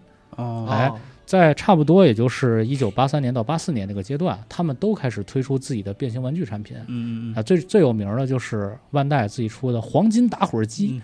外漫非常有名儿，那个那个黄金战士老李特别喜欢童年的一个一个偶像，就是对一个长得跟一个那个大方块儿金砖似的一个机机器人儿。对，啊是一个嗯黄金打火机，一个打火机变成了机器人儿。在那个年代，万代推出了同性质的好多小产品，哦嗯，嗯各种各样那个，就是我们在日常中见到小产品都能变成奇奇怪怪的、长得特别丑的机器人儿可以啊。然后 那个塔克拉这边儿长得特，对塔克拉这边儿就憋大的，塔克啊拉想说，我必须得要锤要来了，我要锤万代一拳。嗯然后所以塔克拉在当时就自己找到了一个叫 Studio Do 的一哦个工作室，这个工作室在很早以前他们就一直在给 Sunrise 做设计，我可以说 Sunrise 它他哦是们。 Sunrise 的分包啊，啊是 Sunrise 底下的一个供应商，或嗯者说全日本那些机器人儿有很多都出自这个工作室的手。哦，哎，就由这里边儿的一个小伙子给他们做了一套变形机器人设定，这就是后世我们认知的戴亚克隆。哎，哎也是后世我们认知的变形金啊刚。哎，，对，如果没有戴亚克隆，就没有变形金刚嗯。对嗯哎，不过我们还是得掰回到日本机器人这边儿，相当于在一下出了戴亚克隆以后，大家都震惊了，超小型的那个小人仔。对对，可以然后驾驶，。然后有大型的机器人，然后嗯配超大的基地，嗯这不比万代的黄金打火机带劲儿 多啊了？那他们的战况是战况最后就是塔克拉在变形玩具方面把万代一顿暴揍，暴打啊。对一顿暴打，把按把万代按地上打，就跟那个就跟武装时代把我按在地上打两天一 样啊，然后把黄金打火机都打没油这了。录完啊是吧录完，我告诉你怎么打那个。对，没事，很我已简经单过了。哦哦，然后相当于在当时市场上就开始流行这种变形玩具了，但是嗯变形玩具其实说到底和再之前的那些合体变形机器人没有什么太大的区别。嗯哎，但是接下来一个特别重要的事儿来了，一个全新的时代出现了，那就是和森正治带哎，着他的变形飞机来了。大师，哎，那么这个刚才这个小伙子，哎，这个小伙子他就是和森正治，哎呀哎，他和基本上可以说后世的所有的变形机器人儿都和和森正治脱不了什么太嗯大的关系。当时相当于是啊，呃，动画那边儿夸夸打，玩具这边儿夸夸打，嗯哎，有一些小厂就琢磨着我这不是也得干吗？所以小厂和当时的龙之子各就路诸侯，哎，大家攒在一块儿，咱攒一局，咱干高达，咱把打过。所以当时呢，就是三方联合，金井科学有病制作日本模型，这有病制作不是那有病啊 啊，这三家儿它嗯 现联在大家合，都不都没听过， 嗯就是大家都完全不知道，你知道吗？金金病的病，对，然后就是这三家儿攒一块儿找龙之子，嗯然后咱们说咱们做一个复。直接找到 Sunrise 这个供应商 Studio Do，找到他们釜底抽薪，咱们搞一个新项目，哎，这事儿就落到了和森手里边儿。啊，哎，这就是后来的超时空要塞啊！超时空要塞，超时空要塞在现在大家都觉得哇，最重要三角三恋，角恋，三角恋，三角恋，三角恋，还有一个不是特别重要的变形飞机我真以为你要说几条呢，原来就一条 啊，啊，这很重要的变形飞机和啊嗯更重要的三角恋，三角恋，三角恋。当然，现在大家知道是这个，但是除了这之外还有别的，就是超时空要塞在当时在玩具方面有一个特别重要的营销模式，嗯，它是玩具先于动画营销，哦啊等于说你想想，如果你是当时小孩子，然后你每天说今天我放学了，我去玩具店看看有什么新模型，然后突然巨大的海报画着哦特别帅的飞机，嗯然后一整排全新的模型，然后这模型有特别复杂的，然后也有特别简单的，价格也不一样，然后然后还带专门的设定书，甚至老板会给你讲一些专门的设定册子。哦告诉你啊，这个这是你就问这是什么呀？然后啊然后那然后老板就说这是这超时空要塞，然后是小时候我没看过呀，然后嗯说过段时间就出了啊，这玩具特别好，然后大家相当于先买先着看的啊先买着，先买着，先玩着，玩回家玩真好，真帅，哦啊没见过。然后这动画一放，哇，这飞机能三变，哇呵，这俩腿，哎之前玩的时候没发现啊，啊，玩的时候不懂，然后就觉得啊，这变形还挺麻烦。动画里哇，这变形太帅，哇，还有三角恋，没有这 个啊，小孩看不懂三角恋，相当于小孩们就受到了一个巨大的核心震撼。是还有一个特别重要的事儿，就是在《超时空要塞》之前，其实是没有像《超时空要塞》这种风格的变形机器人的。嗯之前的变形机器人基本都是由玩具厂家提出来，它相当于我厂子里边儿我就弄几个方块儿，只要能凑出来就啊凑出来，差不多合成一个假飞机的样子，几个方块摞一块儿，旁边加一翅膀，它就是一飞机嗯啊！大家见的都是这种，从来没想到说我能一个 F 十四，对库嚓一下，它是然后它是变另成一人种形，变形，对它这种变形，就是它是完全从机器人和它的那个原始形态两个角度出发，它中间要找到一个方案，让它达到一个最完美的状态，这就涉及到和森的那个设计理念了。嗯在当时的孩子来说，这完全无法理解，New 啊 Generation 完全新 时代，太吓人了！我天哪，就看了多年，看了那么多年的我来组成裆部，然后突然 有一个完全不一样、全流线型的机体出现，嗯然后呱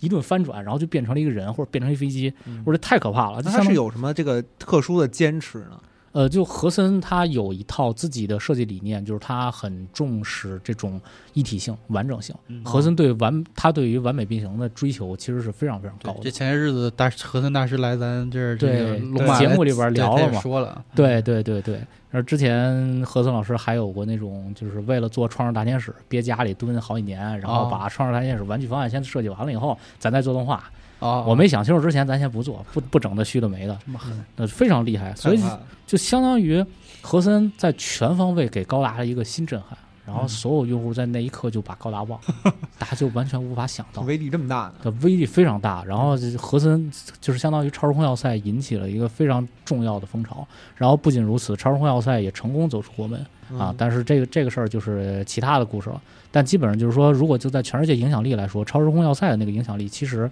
是在当时来说是要大于高达的。嗯，哦对 OK，我们继续说回来，相当于超时空要塞的这个出现啊，它成功的又撕裂了一片新市场，而且它特别重要的提出了另外一件事儿，就是又又有资本名词出现了，叫下沉市场。哎呦喂，哎，超时空要塞非常非常重视下沉市场，在这之前，万代出的都是高端玩具，然后都出的是成品玩具或者是静态模型，价格都偏高。啊哎，超时空要塞很清楚的意识到，哎，我还可以做更便宜的玩具，嗯就是小学地摊儿玩具。哦，这是《超时空要塞》里边儿出来的，由官方做出来的这种低价的，然后质量比比地摊玩具要好一些的玩具，嗯这就是《超时空要塞》一个特别重要的创举，它重视到了下沉市场嗯，可以说是平价玩具这个东西跟《超时空要塞》有很大的关系。但是非常可惜啊，做《超时空要塞》玩具的这几家厂子，在当时虽然一开始《超时空要塞》爆火，但是由于他们自己的那个经营模式不够好。所以并没有成功做下去，这就是这几家厂子基本都倒闭了。最后哦超怪时不空得之后都没没怎么听过，对，没是有他们的事儿，嗯就所以这个玩具最终项目还火了，对公司没了，公司没 了，这不是跟我们一样经吗？典，嗯，对，然后所以就相当于这几家公司，他们最后这个版权还是被归拢到了几个大厂商，比如塔克拉呀，还有万代这些厂子的手里。那就是说回来，我们说到这个超时空要塞，我们就可以来聊一聊何森老师他这种审美喜好了。嗯，就何森老师，他是学这个机械工学出身的，他的他就是我记得看他的履历的时候，嗯，他非常早，据说是初中就开始画机器人了。哇！然后初中就已经给行业内的人寄画儿，然后是吗找人家，然后说，呃，那个希望能够哇聊，哦然后所以就一直一直跟那个六六六这个公司其实是有沟通的。然后相当于是呃高中的时候就已就就开始参加到设计工作里边了，然后所以他后来上了大学去学那个机械工学，然后想要去做这种啊、航天器啊，然后做那种很帅的那个工业工具啊。嗯哦但是毕业之后就工作居多，就跟我们现在的状况一样哦然后就是聚少啊，啊，就就反而非常 痛苦。然后所以就觉得，嗯要不然我还是去动画里边做我想要做的机器人吧嗯。嗯嗯所以之这哦前嗯才也有经验了，对，所以相当于呃从这个点来说，这就是我们可以窥见一点儿他的那个设计语言的那个特征，就是何森老师他的那个流线型审美特征其实特别有特点。就是如果我们仔细观察的话，会发现他有那个高工业曲面，就是那个曲面很顺滑、很顺畅，嗯但同时它有非常简单的轮廓，哦然后它不会有它不会有那种说很多个复杂的图形插在一起，然后全啊都是曲面那种情况。嗯，何嗯东老师大部分他那个曲，他的那个结构很简单，但是曲线很漂亮。哦对，对哦这就来源于就是我们在机械加工的角度上来讲，我们不能加工那种特别特别复杂曲面的那个东西，哦跟当时的那个工艺是有啊它不关是的那。种很繁复的，它是用哎一个很漂亮的面儿把一个一把个大几型个给形整勾合出的来人，，对对对对，，你们是在讽刺行无一平吗？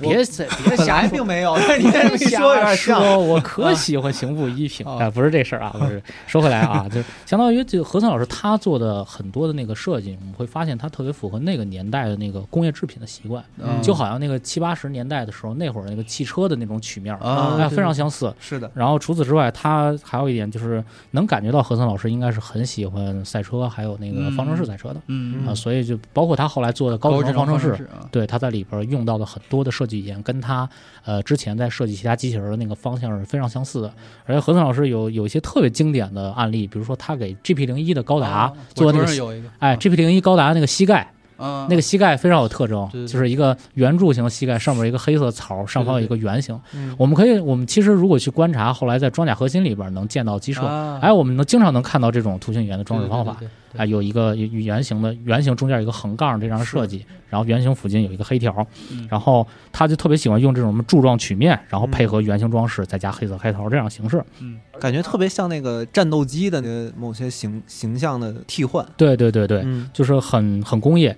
然后除此之外，它还很常用这个就流线型的这个扩张式扩张型的趋势，哦嗯就是类似那个，就是类似很多车做风洞实验的时候，那个让它能够有更快，然后更低的那个空气阻力哦啊，用那种扩张的那个形态。嗯然后除此之外，它还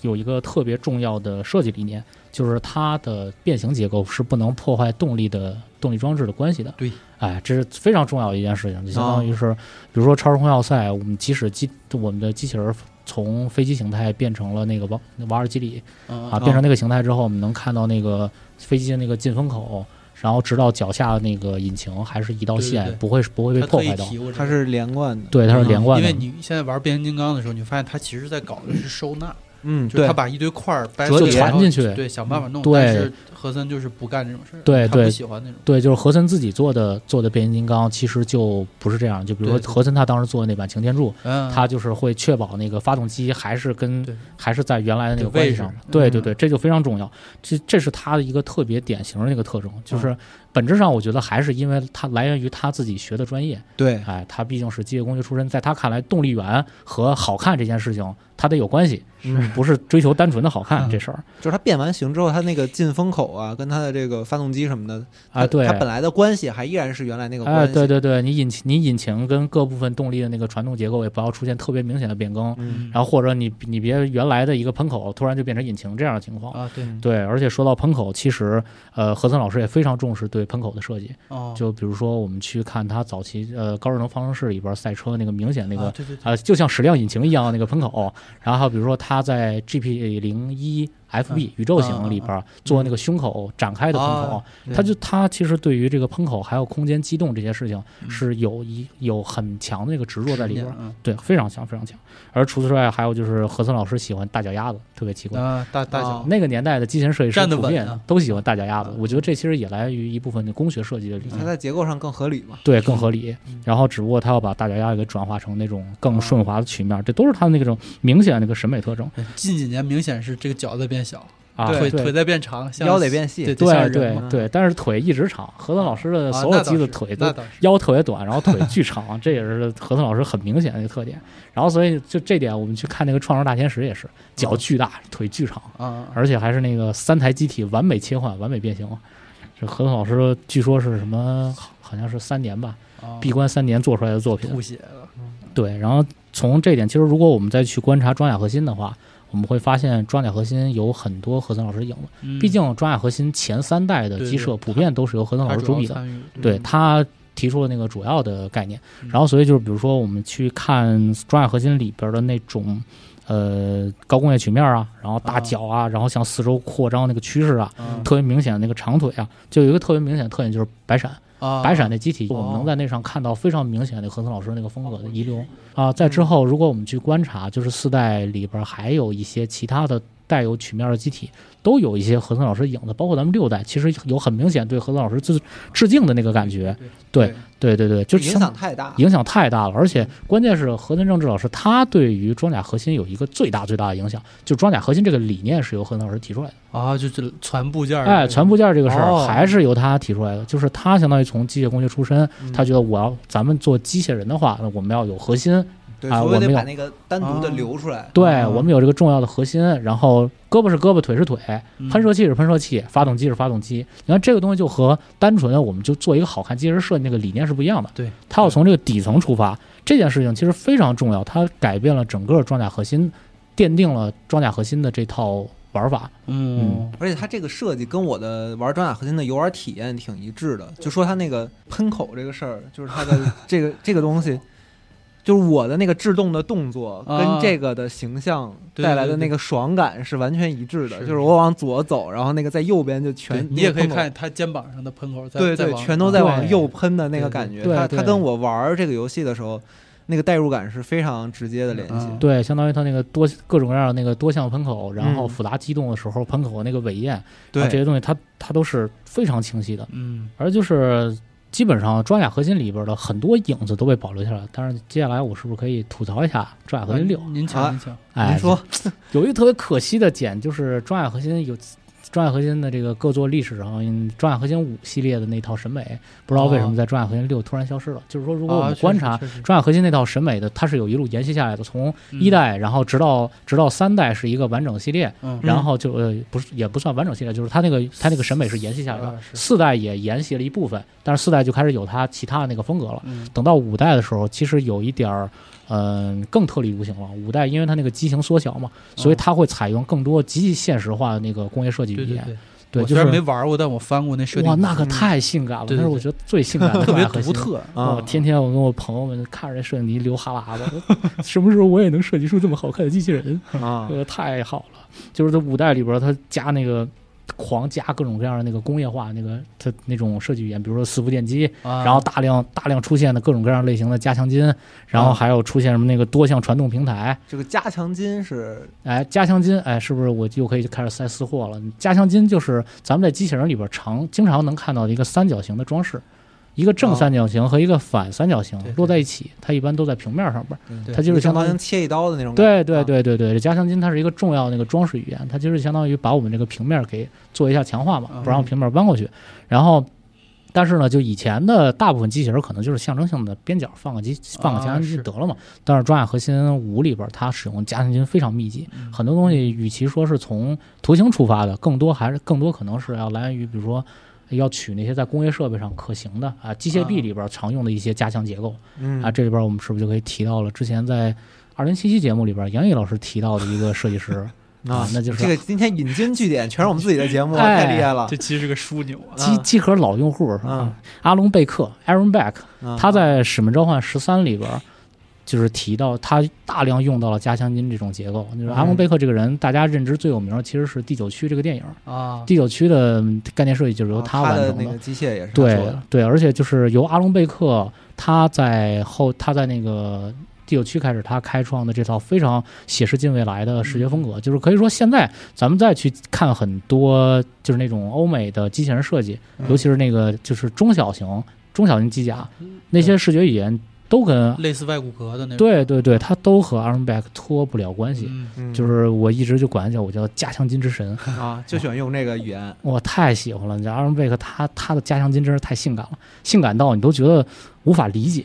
嗯根本不知道为什么这个人能设计出这样的加强金。啊，大家想你加你的你的这个这个表扬方式让我有点无法理 解啊你看到这个加强金，正常想，加强金不就是这儿放几个三角，那儿放几个三角吗？阿隆贝克莫名其妙在一个平面上夸夸画几条直线，形成一个巨好看的加强金，又在上面加了一些完全在其他地方根本见不到的什么工业上设备上的某个接触点，啪啪往那儿一贴，你觉得哇，这个东西浑然天成，为什么那么写实，那么工业？啊我感觉这个东西现在就能拿起来抽我一巴掌，啊，就这种感觉，哇，太好了！我我觉得今年我可能不会再有这么高密度听见“加强筋”这三个字儿。哎，加强精神太性感了。嗯哎，这但装甲装甲核心五里边儿，就他那套嗯审美就有非常浓重的这种影子。当然，我们应该应该不是说有很明显的参考，可能是受到了启发。 嗯但是就是这，但是这种使用现实中工业会用到的那种图形审美，嗯这套设计在五中特别明显。嗯，对，但是呃，在《装甲核心六》里边儿，很可惜我们没有见到。不过我觉得哦这个可能还有一个重要原因，是因为《装甲核心五》的机体的尺寸设计太小了。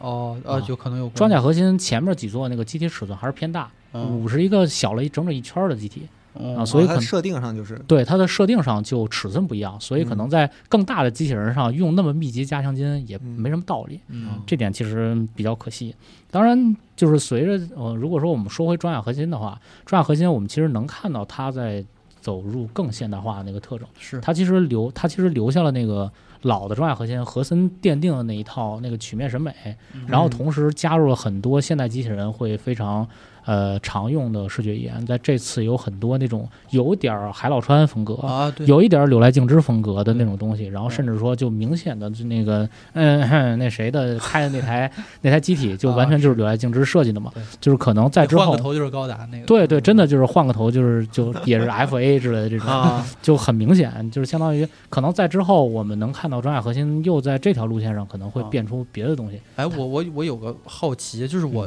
嗯你就是现在有没有资料，就说这封面机体是谁设计的？没有，我我我怎么查也查不着，你觉得特帅对我完全查不着。我这个查的方式是去 MDB，啊？我去我 MDB 我查觉得哦相关的名单儿。嗯，From Software 他们的这个这个就跟其他厂家就其实很不一样。是吗？我感觉他他很少就具体透露说这张图是谁画的。对哦对对对对相关嗯的资料是完全查不到的。对对对我甚至去去找他每一个每一款模型的说明书，然后看他说明书哦上不会写讲机体设定，啊，但是没有不写设计师是，吗哦，没有设计师。然后我去找他相关的设计图，然后设计稿里边也没有提到，就信息保的非常密集，嗯，嗯，非常可惜，但是柳赖那个一眼就看出来这了，太流 赖了，有些东西是藏不住的，有些是吧东西藏不住嗯的，就是你小配合着，那个音乐就登场了。对对对对对，真是露出犄角了，对是吧就？直接就露出犄角，你怎么知道我要说这个？ 小字儿一出来你就猜到了，是吧？嗯 OK，呃，说回来，就是其实从这个角度上来说，我们会发现装甲核心和之前的那个机器人，嗯它，其实有一点儿，嗯，关系其实有点儿有点儿疏远。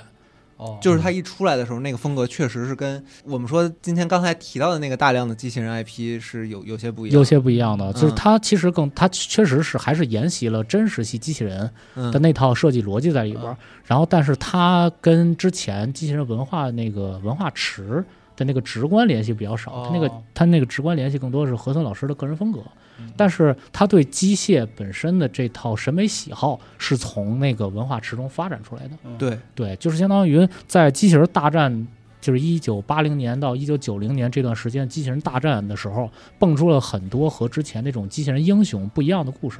就那个那个时间点，出现了大量的以更现实的方式交代，把机器人更多当做工具的作品。嗯从那个时候，就更多对于机械美感的挖掘，可能就逐渐的开始加重它的比重。然后，装甲核心里边就有很多像这种小细节能够去发现。就这些方面他们是一样的，就对但是对另一方面就是至少一开始我没有觉得它像个玩具，或者说它对嗯对对，因为它本质上就不是从玩具来的，所以从这个角度来说，它就完全不一样，嗯会给人那种特别特立独行的感觉。呃，但是呢，最终它还是没有逃出玩具的魔爪。 嗯装甲核心最终还是出了玩手具污嘛，对手污，我们就提到了今天我就要吹的这家儿啊公司。啊，还有你要吹的呢，啊哎，哎呦，我这手手污的头号吹啊，嗯手屋有灵魂，有灵魂、有审美、有想法的一家公司。哎你有立，场，这都是嘉宾个人立场，与集合无关系。啊嗯，好啊嘞，就喜欢这种懂事儿的嘉宾，哎来，你看看，这寿屋寿屋这家公司，它其实挺早之前也起家了，它它起家时间不算晚嗯，但是它一直给人做代工，所以其实相当于就没有什么特别明显的作品。他们做原创玩具，就也就是九几年的时候了。嗯然后他们相当于他们在扩张的时候，他们选择了什么路呢？就我们又没有万代的那套那底子，然后又没有特别强的那个渠道，嗯所以我们就学青岛社捡破 烂儿呗。所以寿屋的起家也是靠就他的在拼装，尤其是拼装玩具方面，那起家就是靠捡破烂儿起嗯来也的是。去找一些便宜的 IP，哎，或者嗯要么是便宜的 IP，、要不就是不好出玩具的 IP。嗯，总之就很难是，实体化，哎，对，就是你要买我，你就只能买我寿屋，我做的再烂你也得买，就走这条路线。哎，嗯寿屋成功爬起来了，然后他们就相当于在二零零五年，寿屋成功的和 From Software 找到了一个合作机会。嗯，嗯啊，就是具体的这个，应该是说零五年推出这个产品，它的、哦它的接洽时间应该嗯更更早，早可能是零三年左右。嗯呃，但是这方面相关的资料就很少了。嗯呃，在那个时候，寿屋相当于先推出了一系列的那个盲盒，啊搁现在的说法啊是对对盲盒，以前是盒核弹嘛。弹嘛，然后他后来出了装甲核心的拼装，抓核心那个核弹的工艺非常好啊，太好了，那非东常西嗯精致，而且很便宜，你知道吗？哦那现在也不便宜了。啊，当年很便宜，对，当年太便宜了。因为它那个机体其实就很精致，要把它那对个呈现出来就挺难的。对，然后装甲核心的核弹做的巨好，然后人气非常高，然嗯后所以获得非常好的好评之后，就继续出拼装模型。然后寿屋就在装甲核心拼装模型上学会了一个新招儿，嗯那就是零件通用化互哦换。哎哎，这终于就到了八号老师一开始说的这个跟玩具非常相似的点了。啊，哎，这个点其实可以说跟装甲核心的关系就非常密切了，反倒是可以说在之因为这是它前。玩法的一部嗯分嘛。哎，啊它跟玩法一部分是挂钩的。哎，之啊前的玩具很少有这种完全通用化互换的情况，装甲核心反而是在大众认知中第一个。之前可能有嗯尝试，但是大众认知盘子面影响最大的反而是装甲核心系列的玩具。哦，寿屋在这上相当于一下就吃了香了。那玩家说，我就买一台哪儿够啊？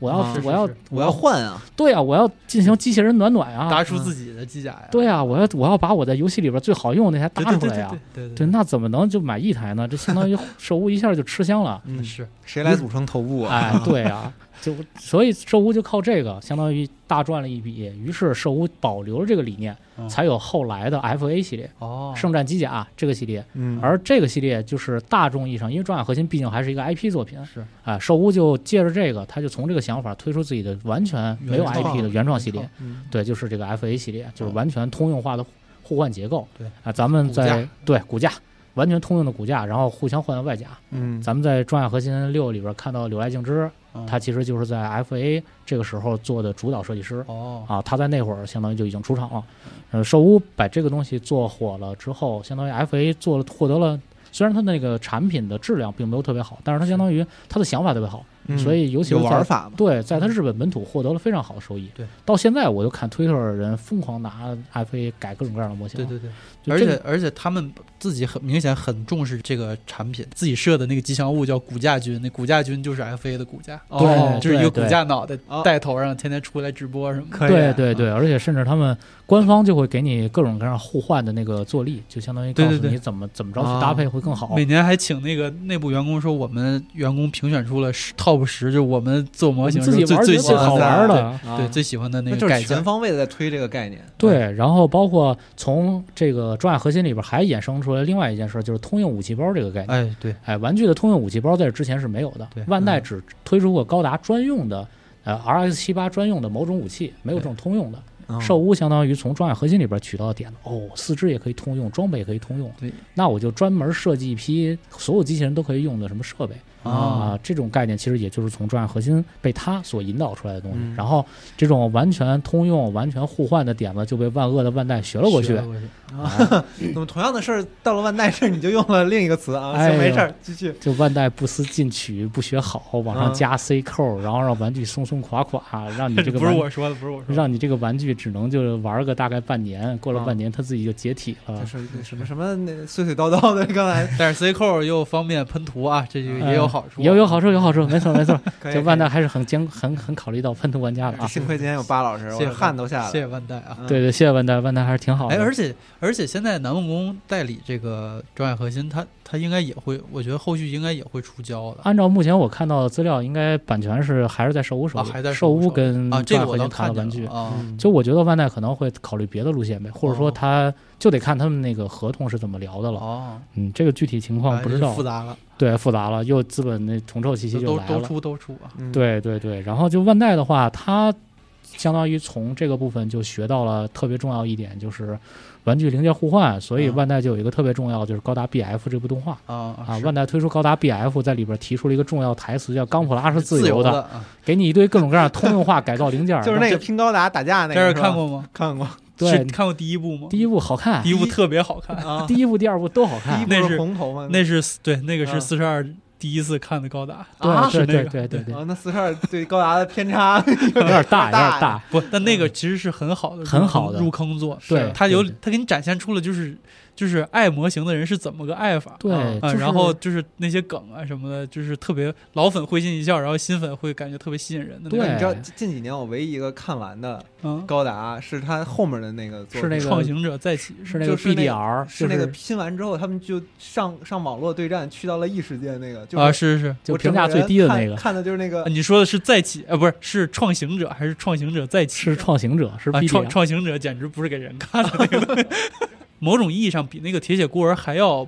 差，就是它、哦它甚至烂到没有什么值得说的东西。我觉得这是事儿应该这么说，就是那个有的有的高达是不好看，有的高达是屎，铁血铁血孤儿第二季是屎，然后那高达是不好看，这个问题咱们还是得分开铁 的。血孤儿的问题，我回头再再找节目说吧。嗯 对，找机找找机会咱单骂。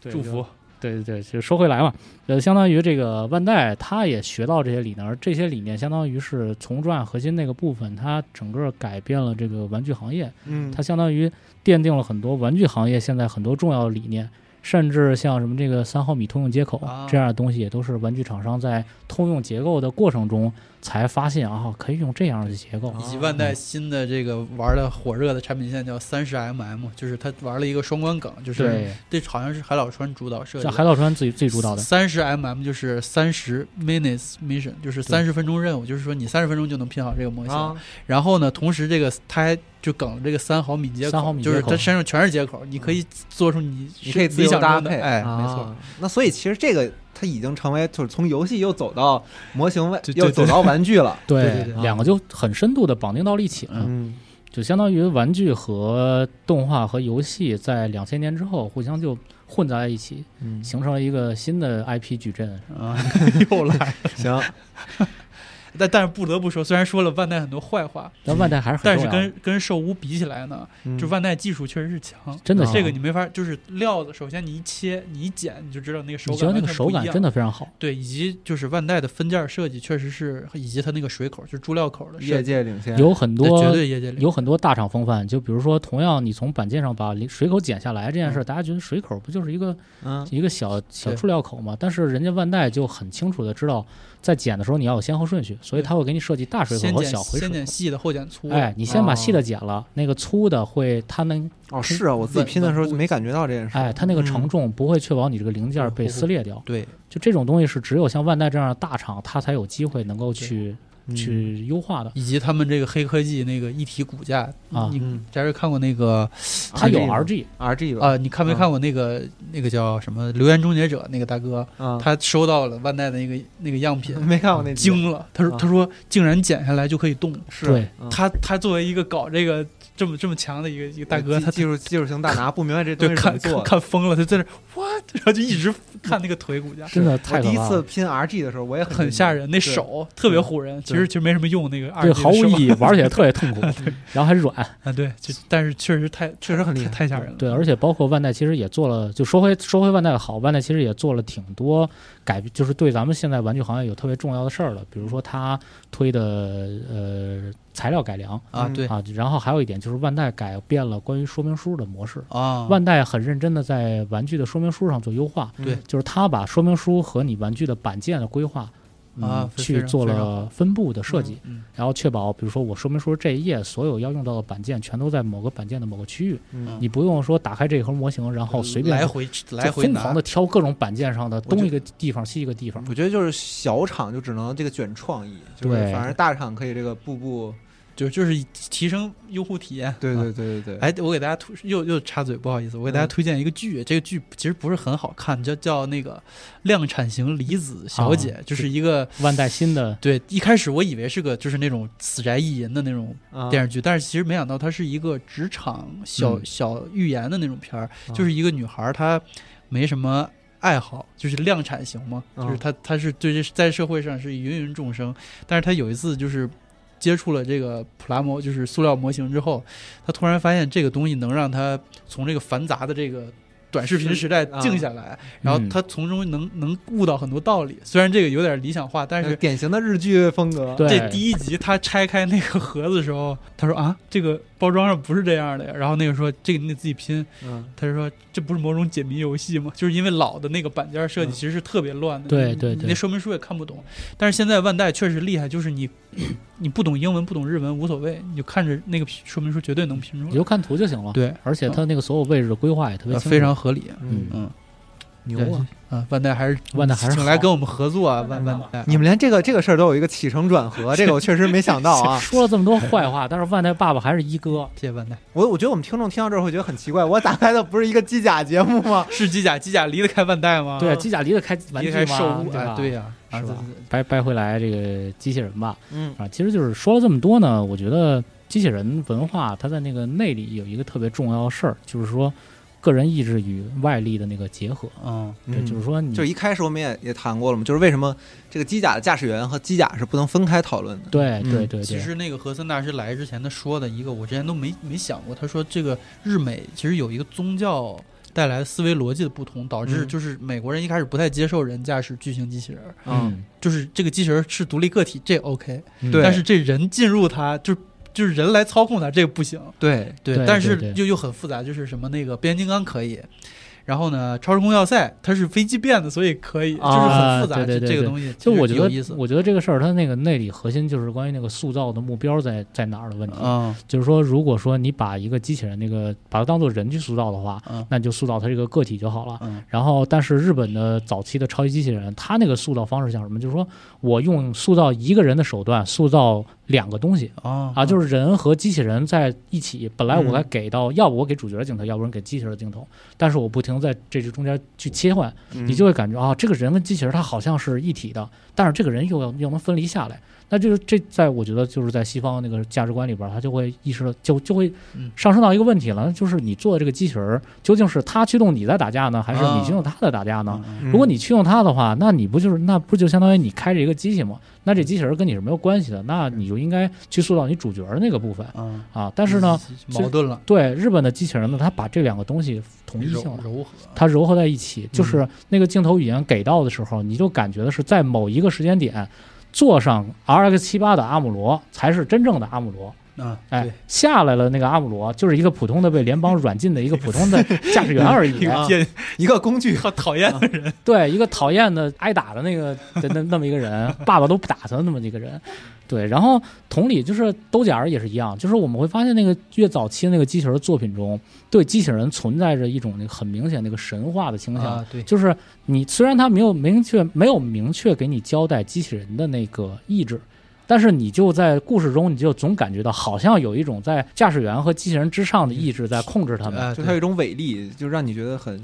而且高达其实它有一个很经典的就是几乎每代都会出现一个场景，就是流泪的高达，就是它会在比如下大雨，嗯然哎后这个这高达做留下来就是驾驶员做了一些迫不得已的事儿的时候，这个高达这个高雨达水会会顺着它雨水流下来来，对对，就是他在叙事的过程中，其实仿佛给这个机器赋予了意志，对但是这个意志又和人脱不开，嗯，所以这两个部分相当于它勾连在一起，就这个就是只有日式机器人文化所特有的一种东西，就它相当于把高达当把机器人嗯当做了一个比人要更高的存在去塑造，哦这个点其实我觉得是，嗯、日系作品中非常常见的一个，就是日系机器人作品中一定会见到的点。嗯就是为什么说现在日本那个机器人作品就衰落了，没有这样的作品，啊我觉得却他们失去了这个内核，嗯，是这点是其实是比较比较可惜。然后就是从这个点，我们再去反观《环太平洋》。其实嗯《环太平洋一》就很符合这个内核，对，哎，角色的那个弧光，就是角色在在上机器之前，那都是一个个那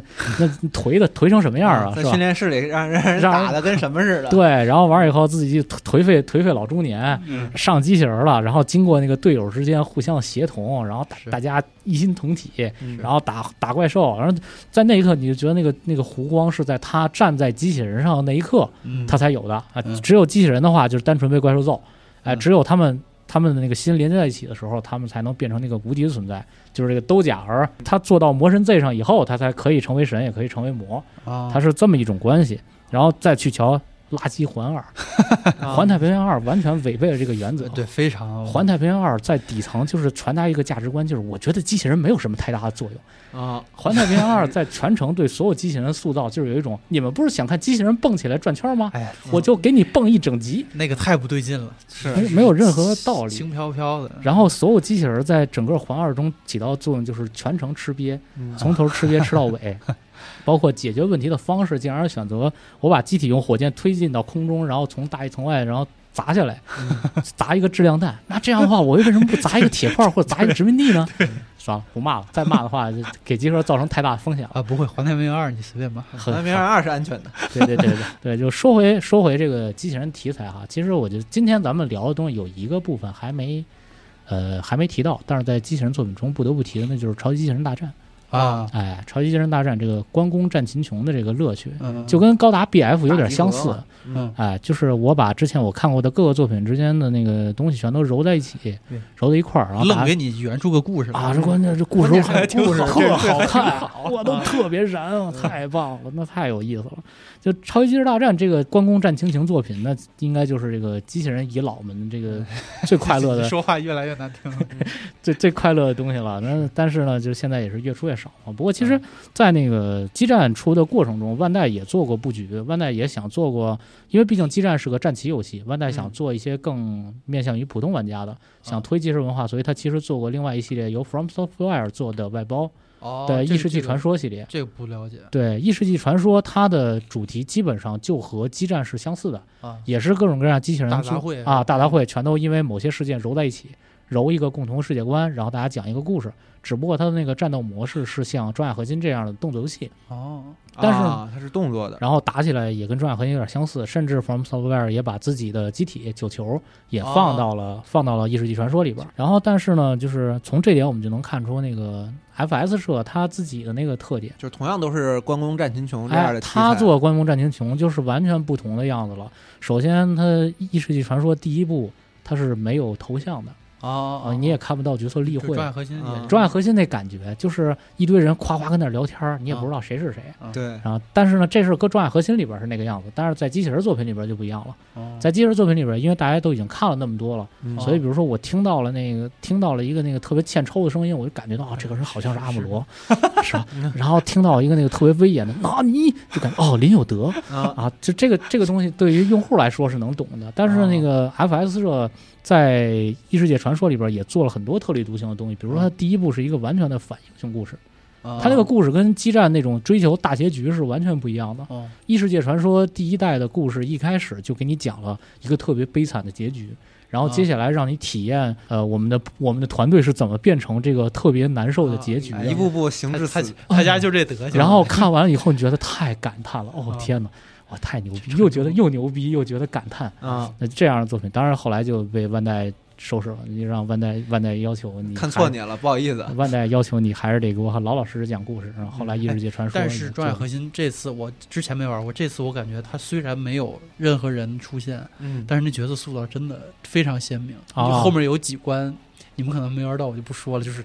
怎么能这么帅？这人你就你都不知道他长什么样，啊但你就觉得我操， 他怎么能哦这我么知帅？道，我知道你说的是谁了。 OK， OK OK，嗯确实是这样，确实是这样。但就是 S，但是其实我觉得从这个点就能呃引出 FS 社的一个，嗯、我觉得最最最起码从装甲核心里边能看到的点，嗯就是 FS 社有一个弱人化倾向，啊，对，对吧？就是咱们在魂系列里边也能发现那个弱人的感觉，嗯是就是我们要削减你作为个体的那个那个价值。啊，对对，你的能动性，嗯对你的能动性好像被削到了那个极限，这种弱人化在 FF 四社被变得特别明显。就以往装甲核心就就没有所有人员的头像，你也不知道这人长什么样，嗯嗯你就听他说个话声音嗯啊。然后包括这一代，这一代不是也是差不多嘛？啊，一啊样，，主角一开始甚至在 PV PV 里出场的时候就包包一身啊绷带，裹对，裹尸布一样。裹尸布一样的一个植物人一样的嗯，就这种倾向其实很明显。他这个导还导致出现过一对二创，就是什么装甲核心叉 Love Live 什么的， 就是你可以去那个 Nico 上搜索，啊有这么好的东西吗啊特别特别诡异。那我可好的东可能西，上一话小姑娘开机甲的故事是吧？ 对对，所以就是说从这个事儿上，我们如果给机甲作品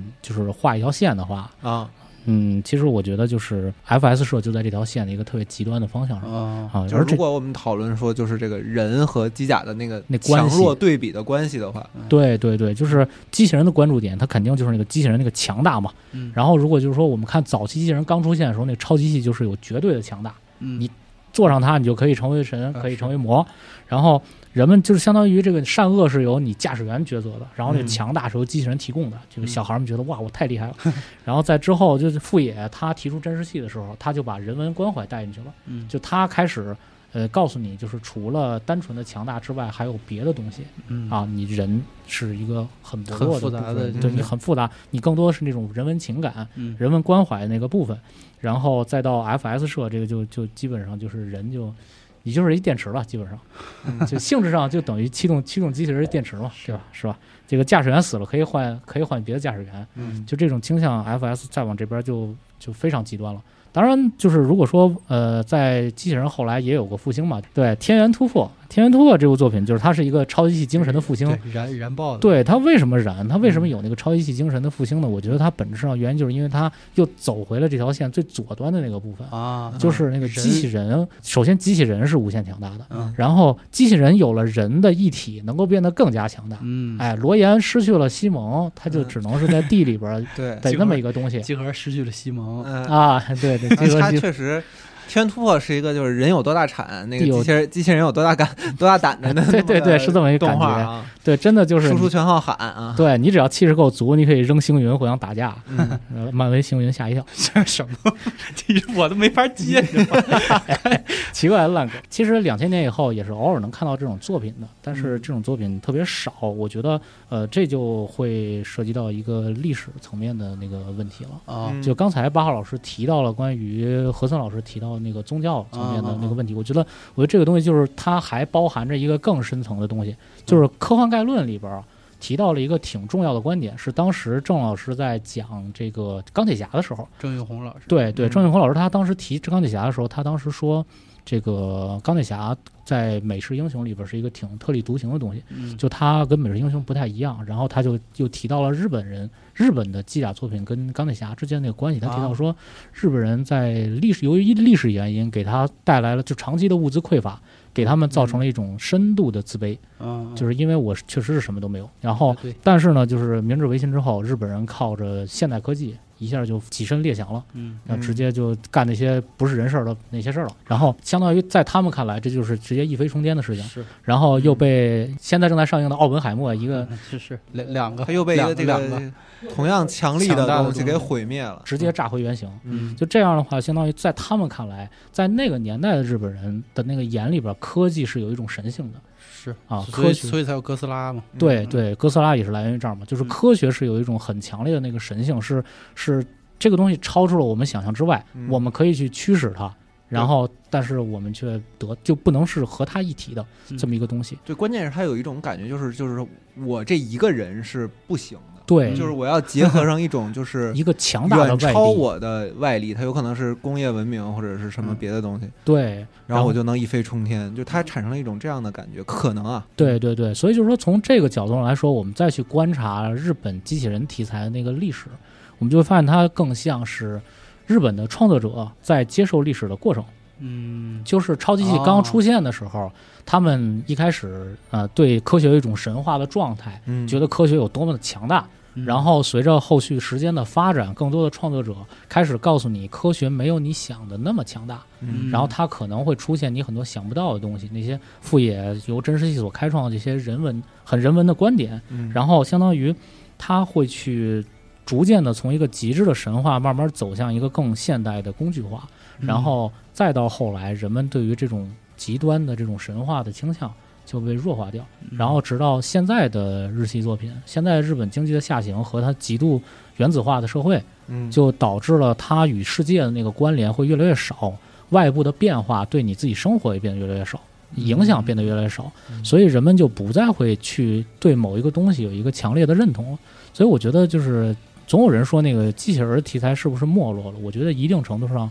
站在历史的角度上，我觉得确实是有一点没落了，因为对，大众文化的机器人成为历史，这是一个很正常的现象。是然后它可能最终会走向一个像《中亚核心》这样这种小众文化，是小众大家狂欢啊乐此不疲嗯的这种的这样的状态里边，所以《装甲核心六》真的也很不容易啊！我今天跟真的巴老哭师了嗯看了一眼这个留言，其实嗯，跟今年这个超级大作相比，也没有特别多。嗯是是是，嗯但是、怎么说？你相对他自己来说，肯对定是卖的是好的了。但是嗯卖的他非常好了。基基基本，我看一眼那个销量榜，就是这种游戏是新游戏，而且还是 FS 游戏，嗯首周、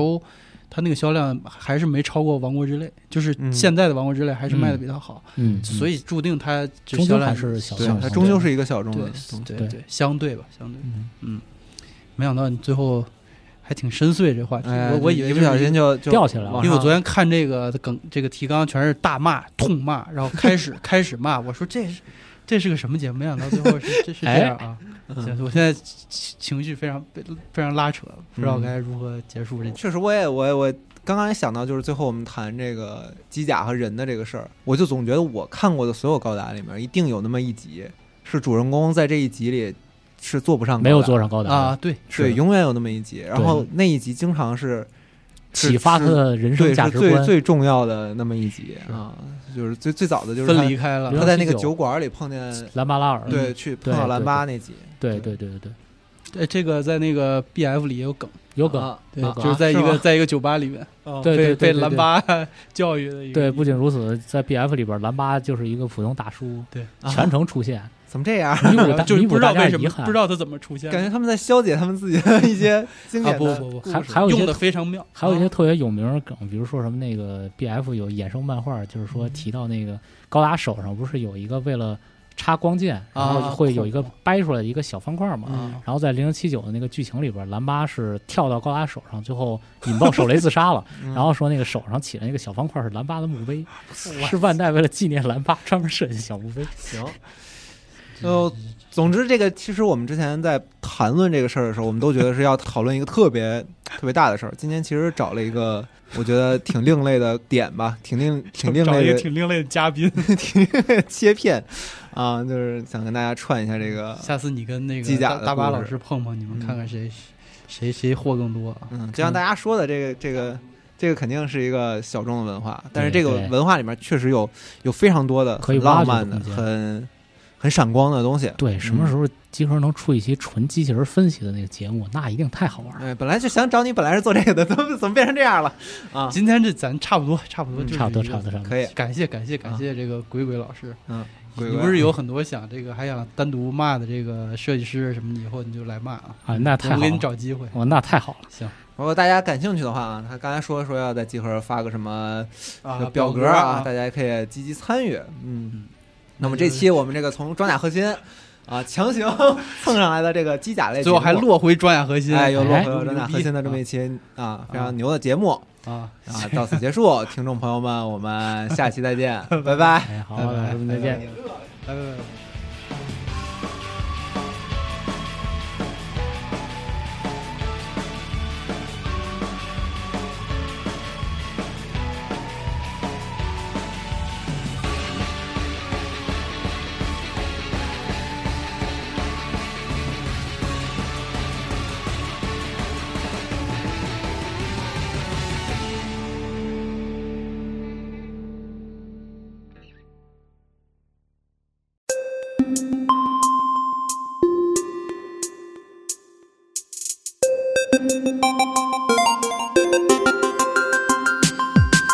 分享游戏音乐设计中的巧思，解答游戏音乐创作中的困惑。集合网独家呈现音乐人博采生主讲 G-Pass 全新系列电台节目《游戏音乐创作漫谈》，用灵感与理性构建起游戏中的听觉世界。加入集合网会员 G-Pass，即刻收听。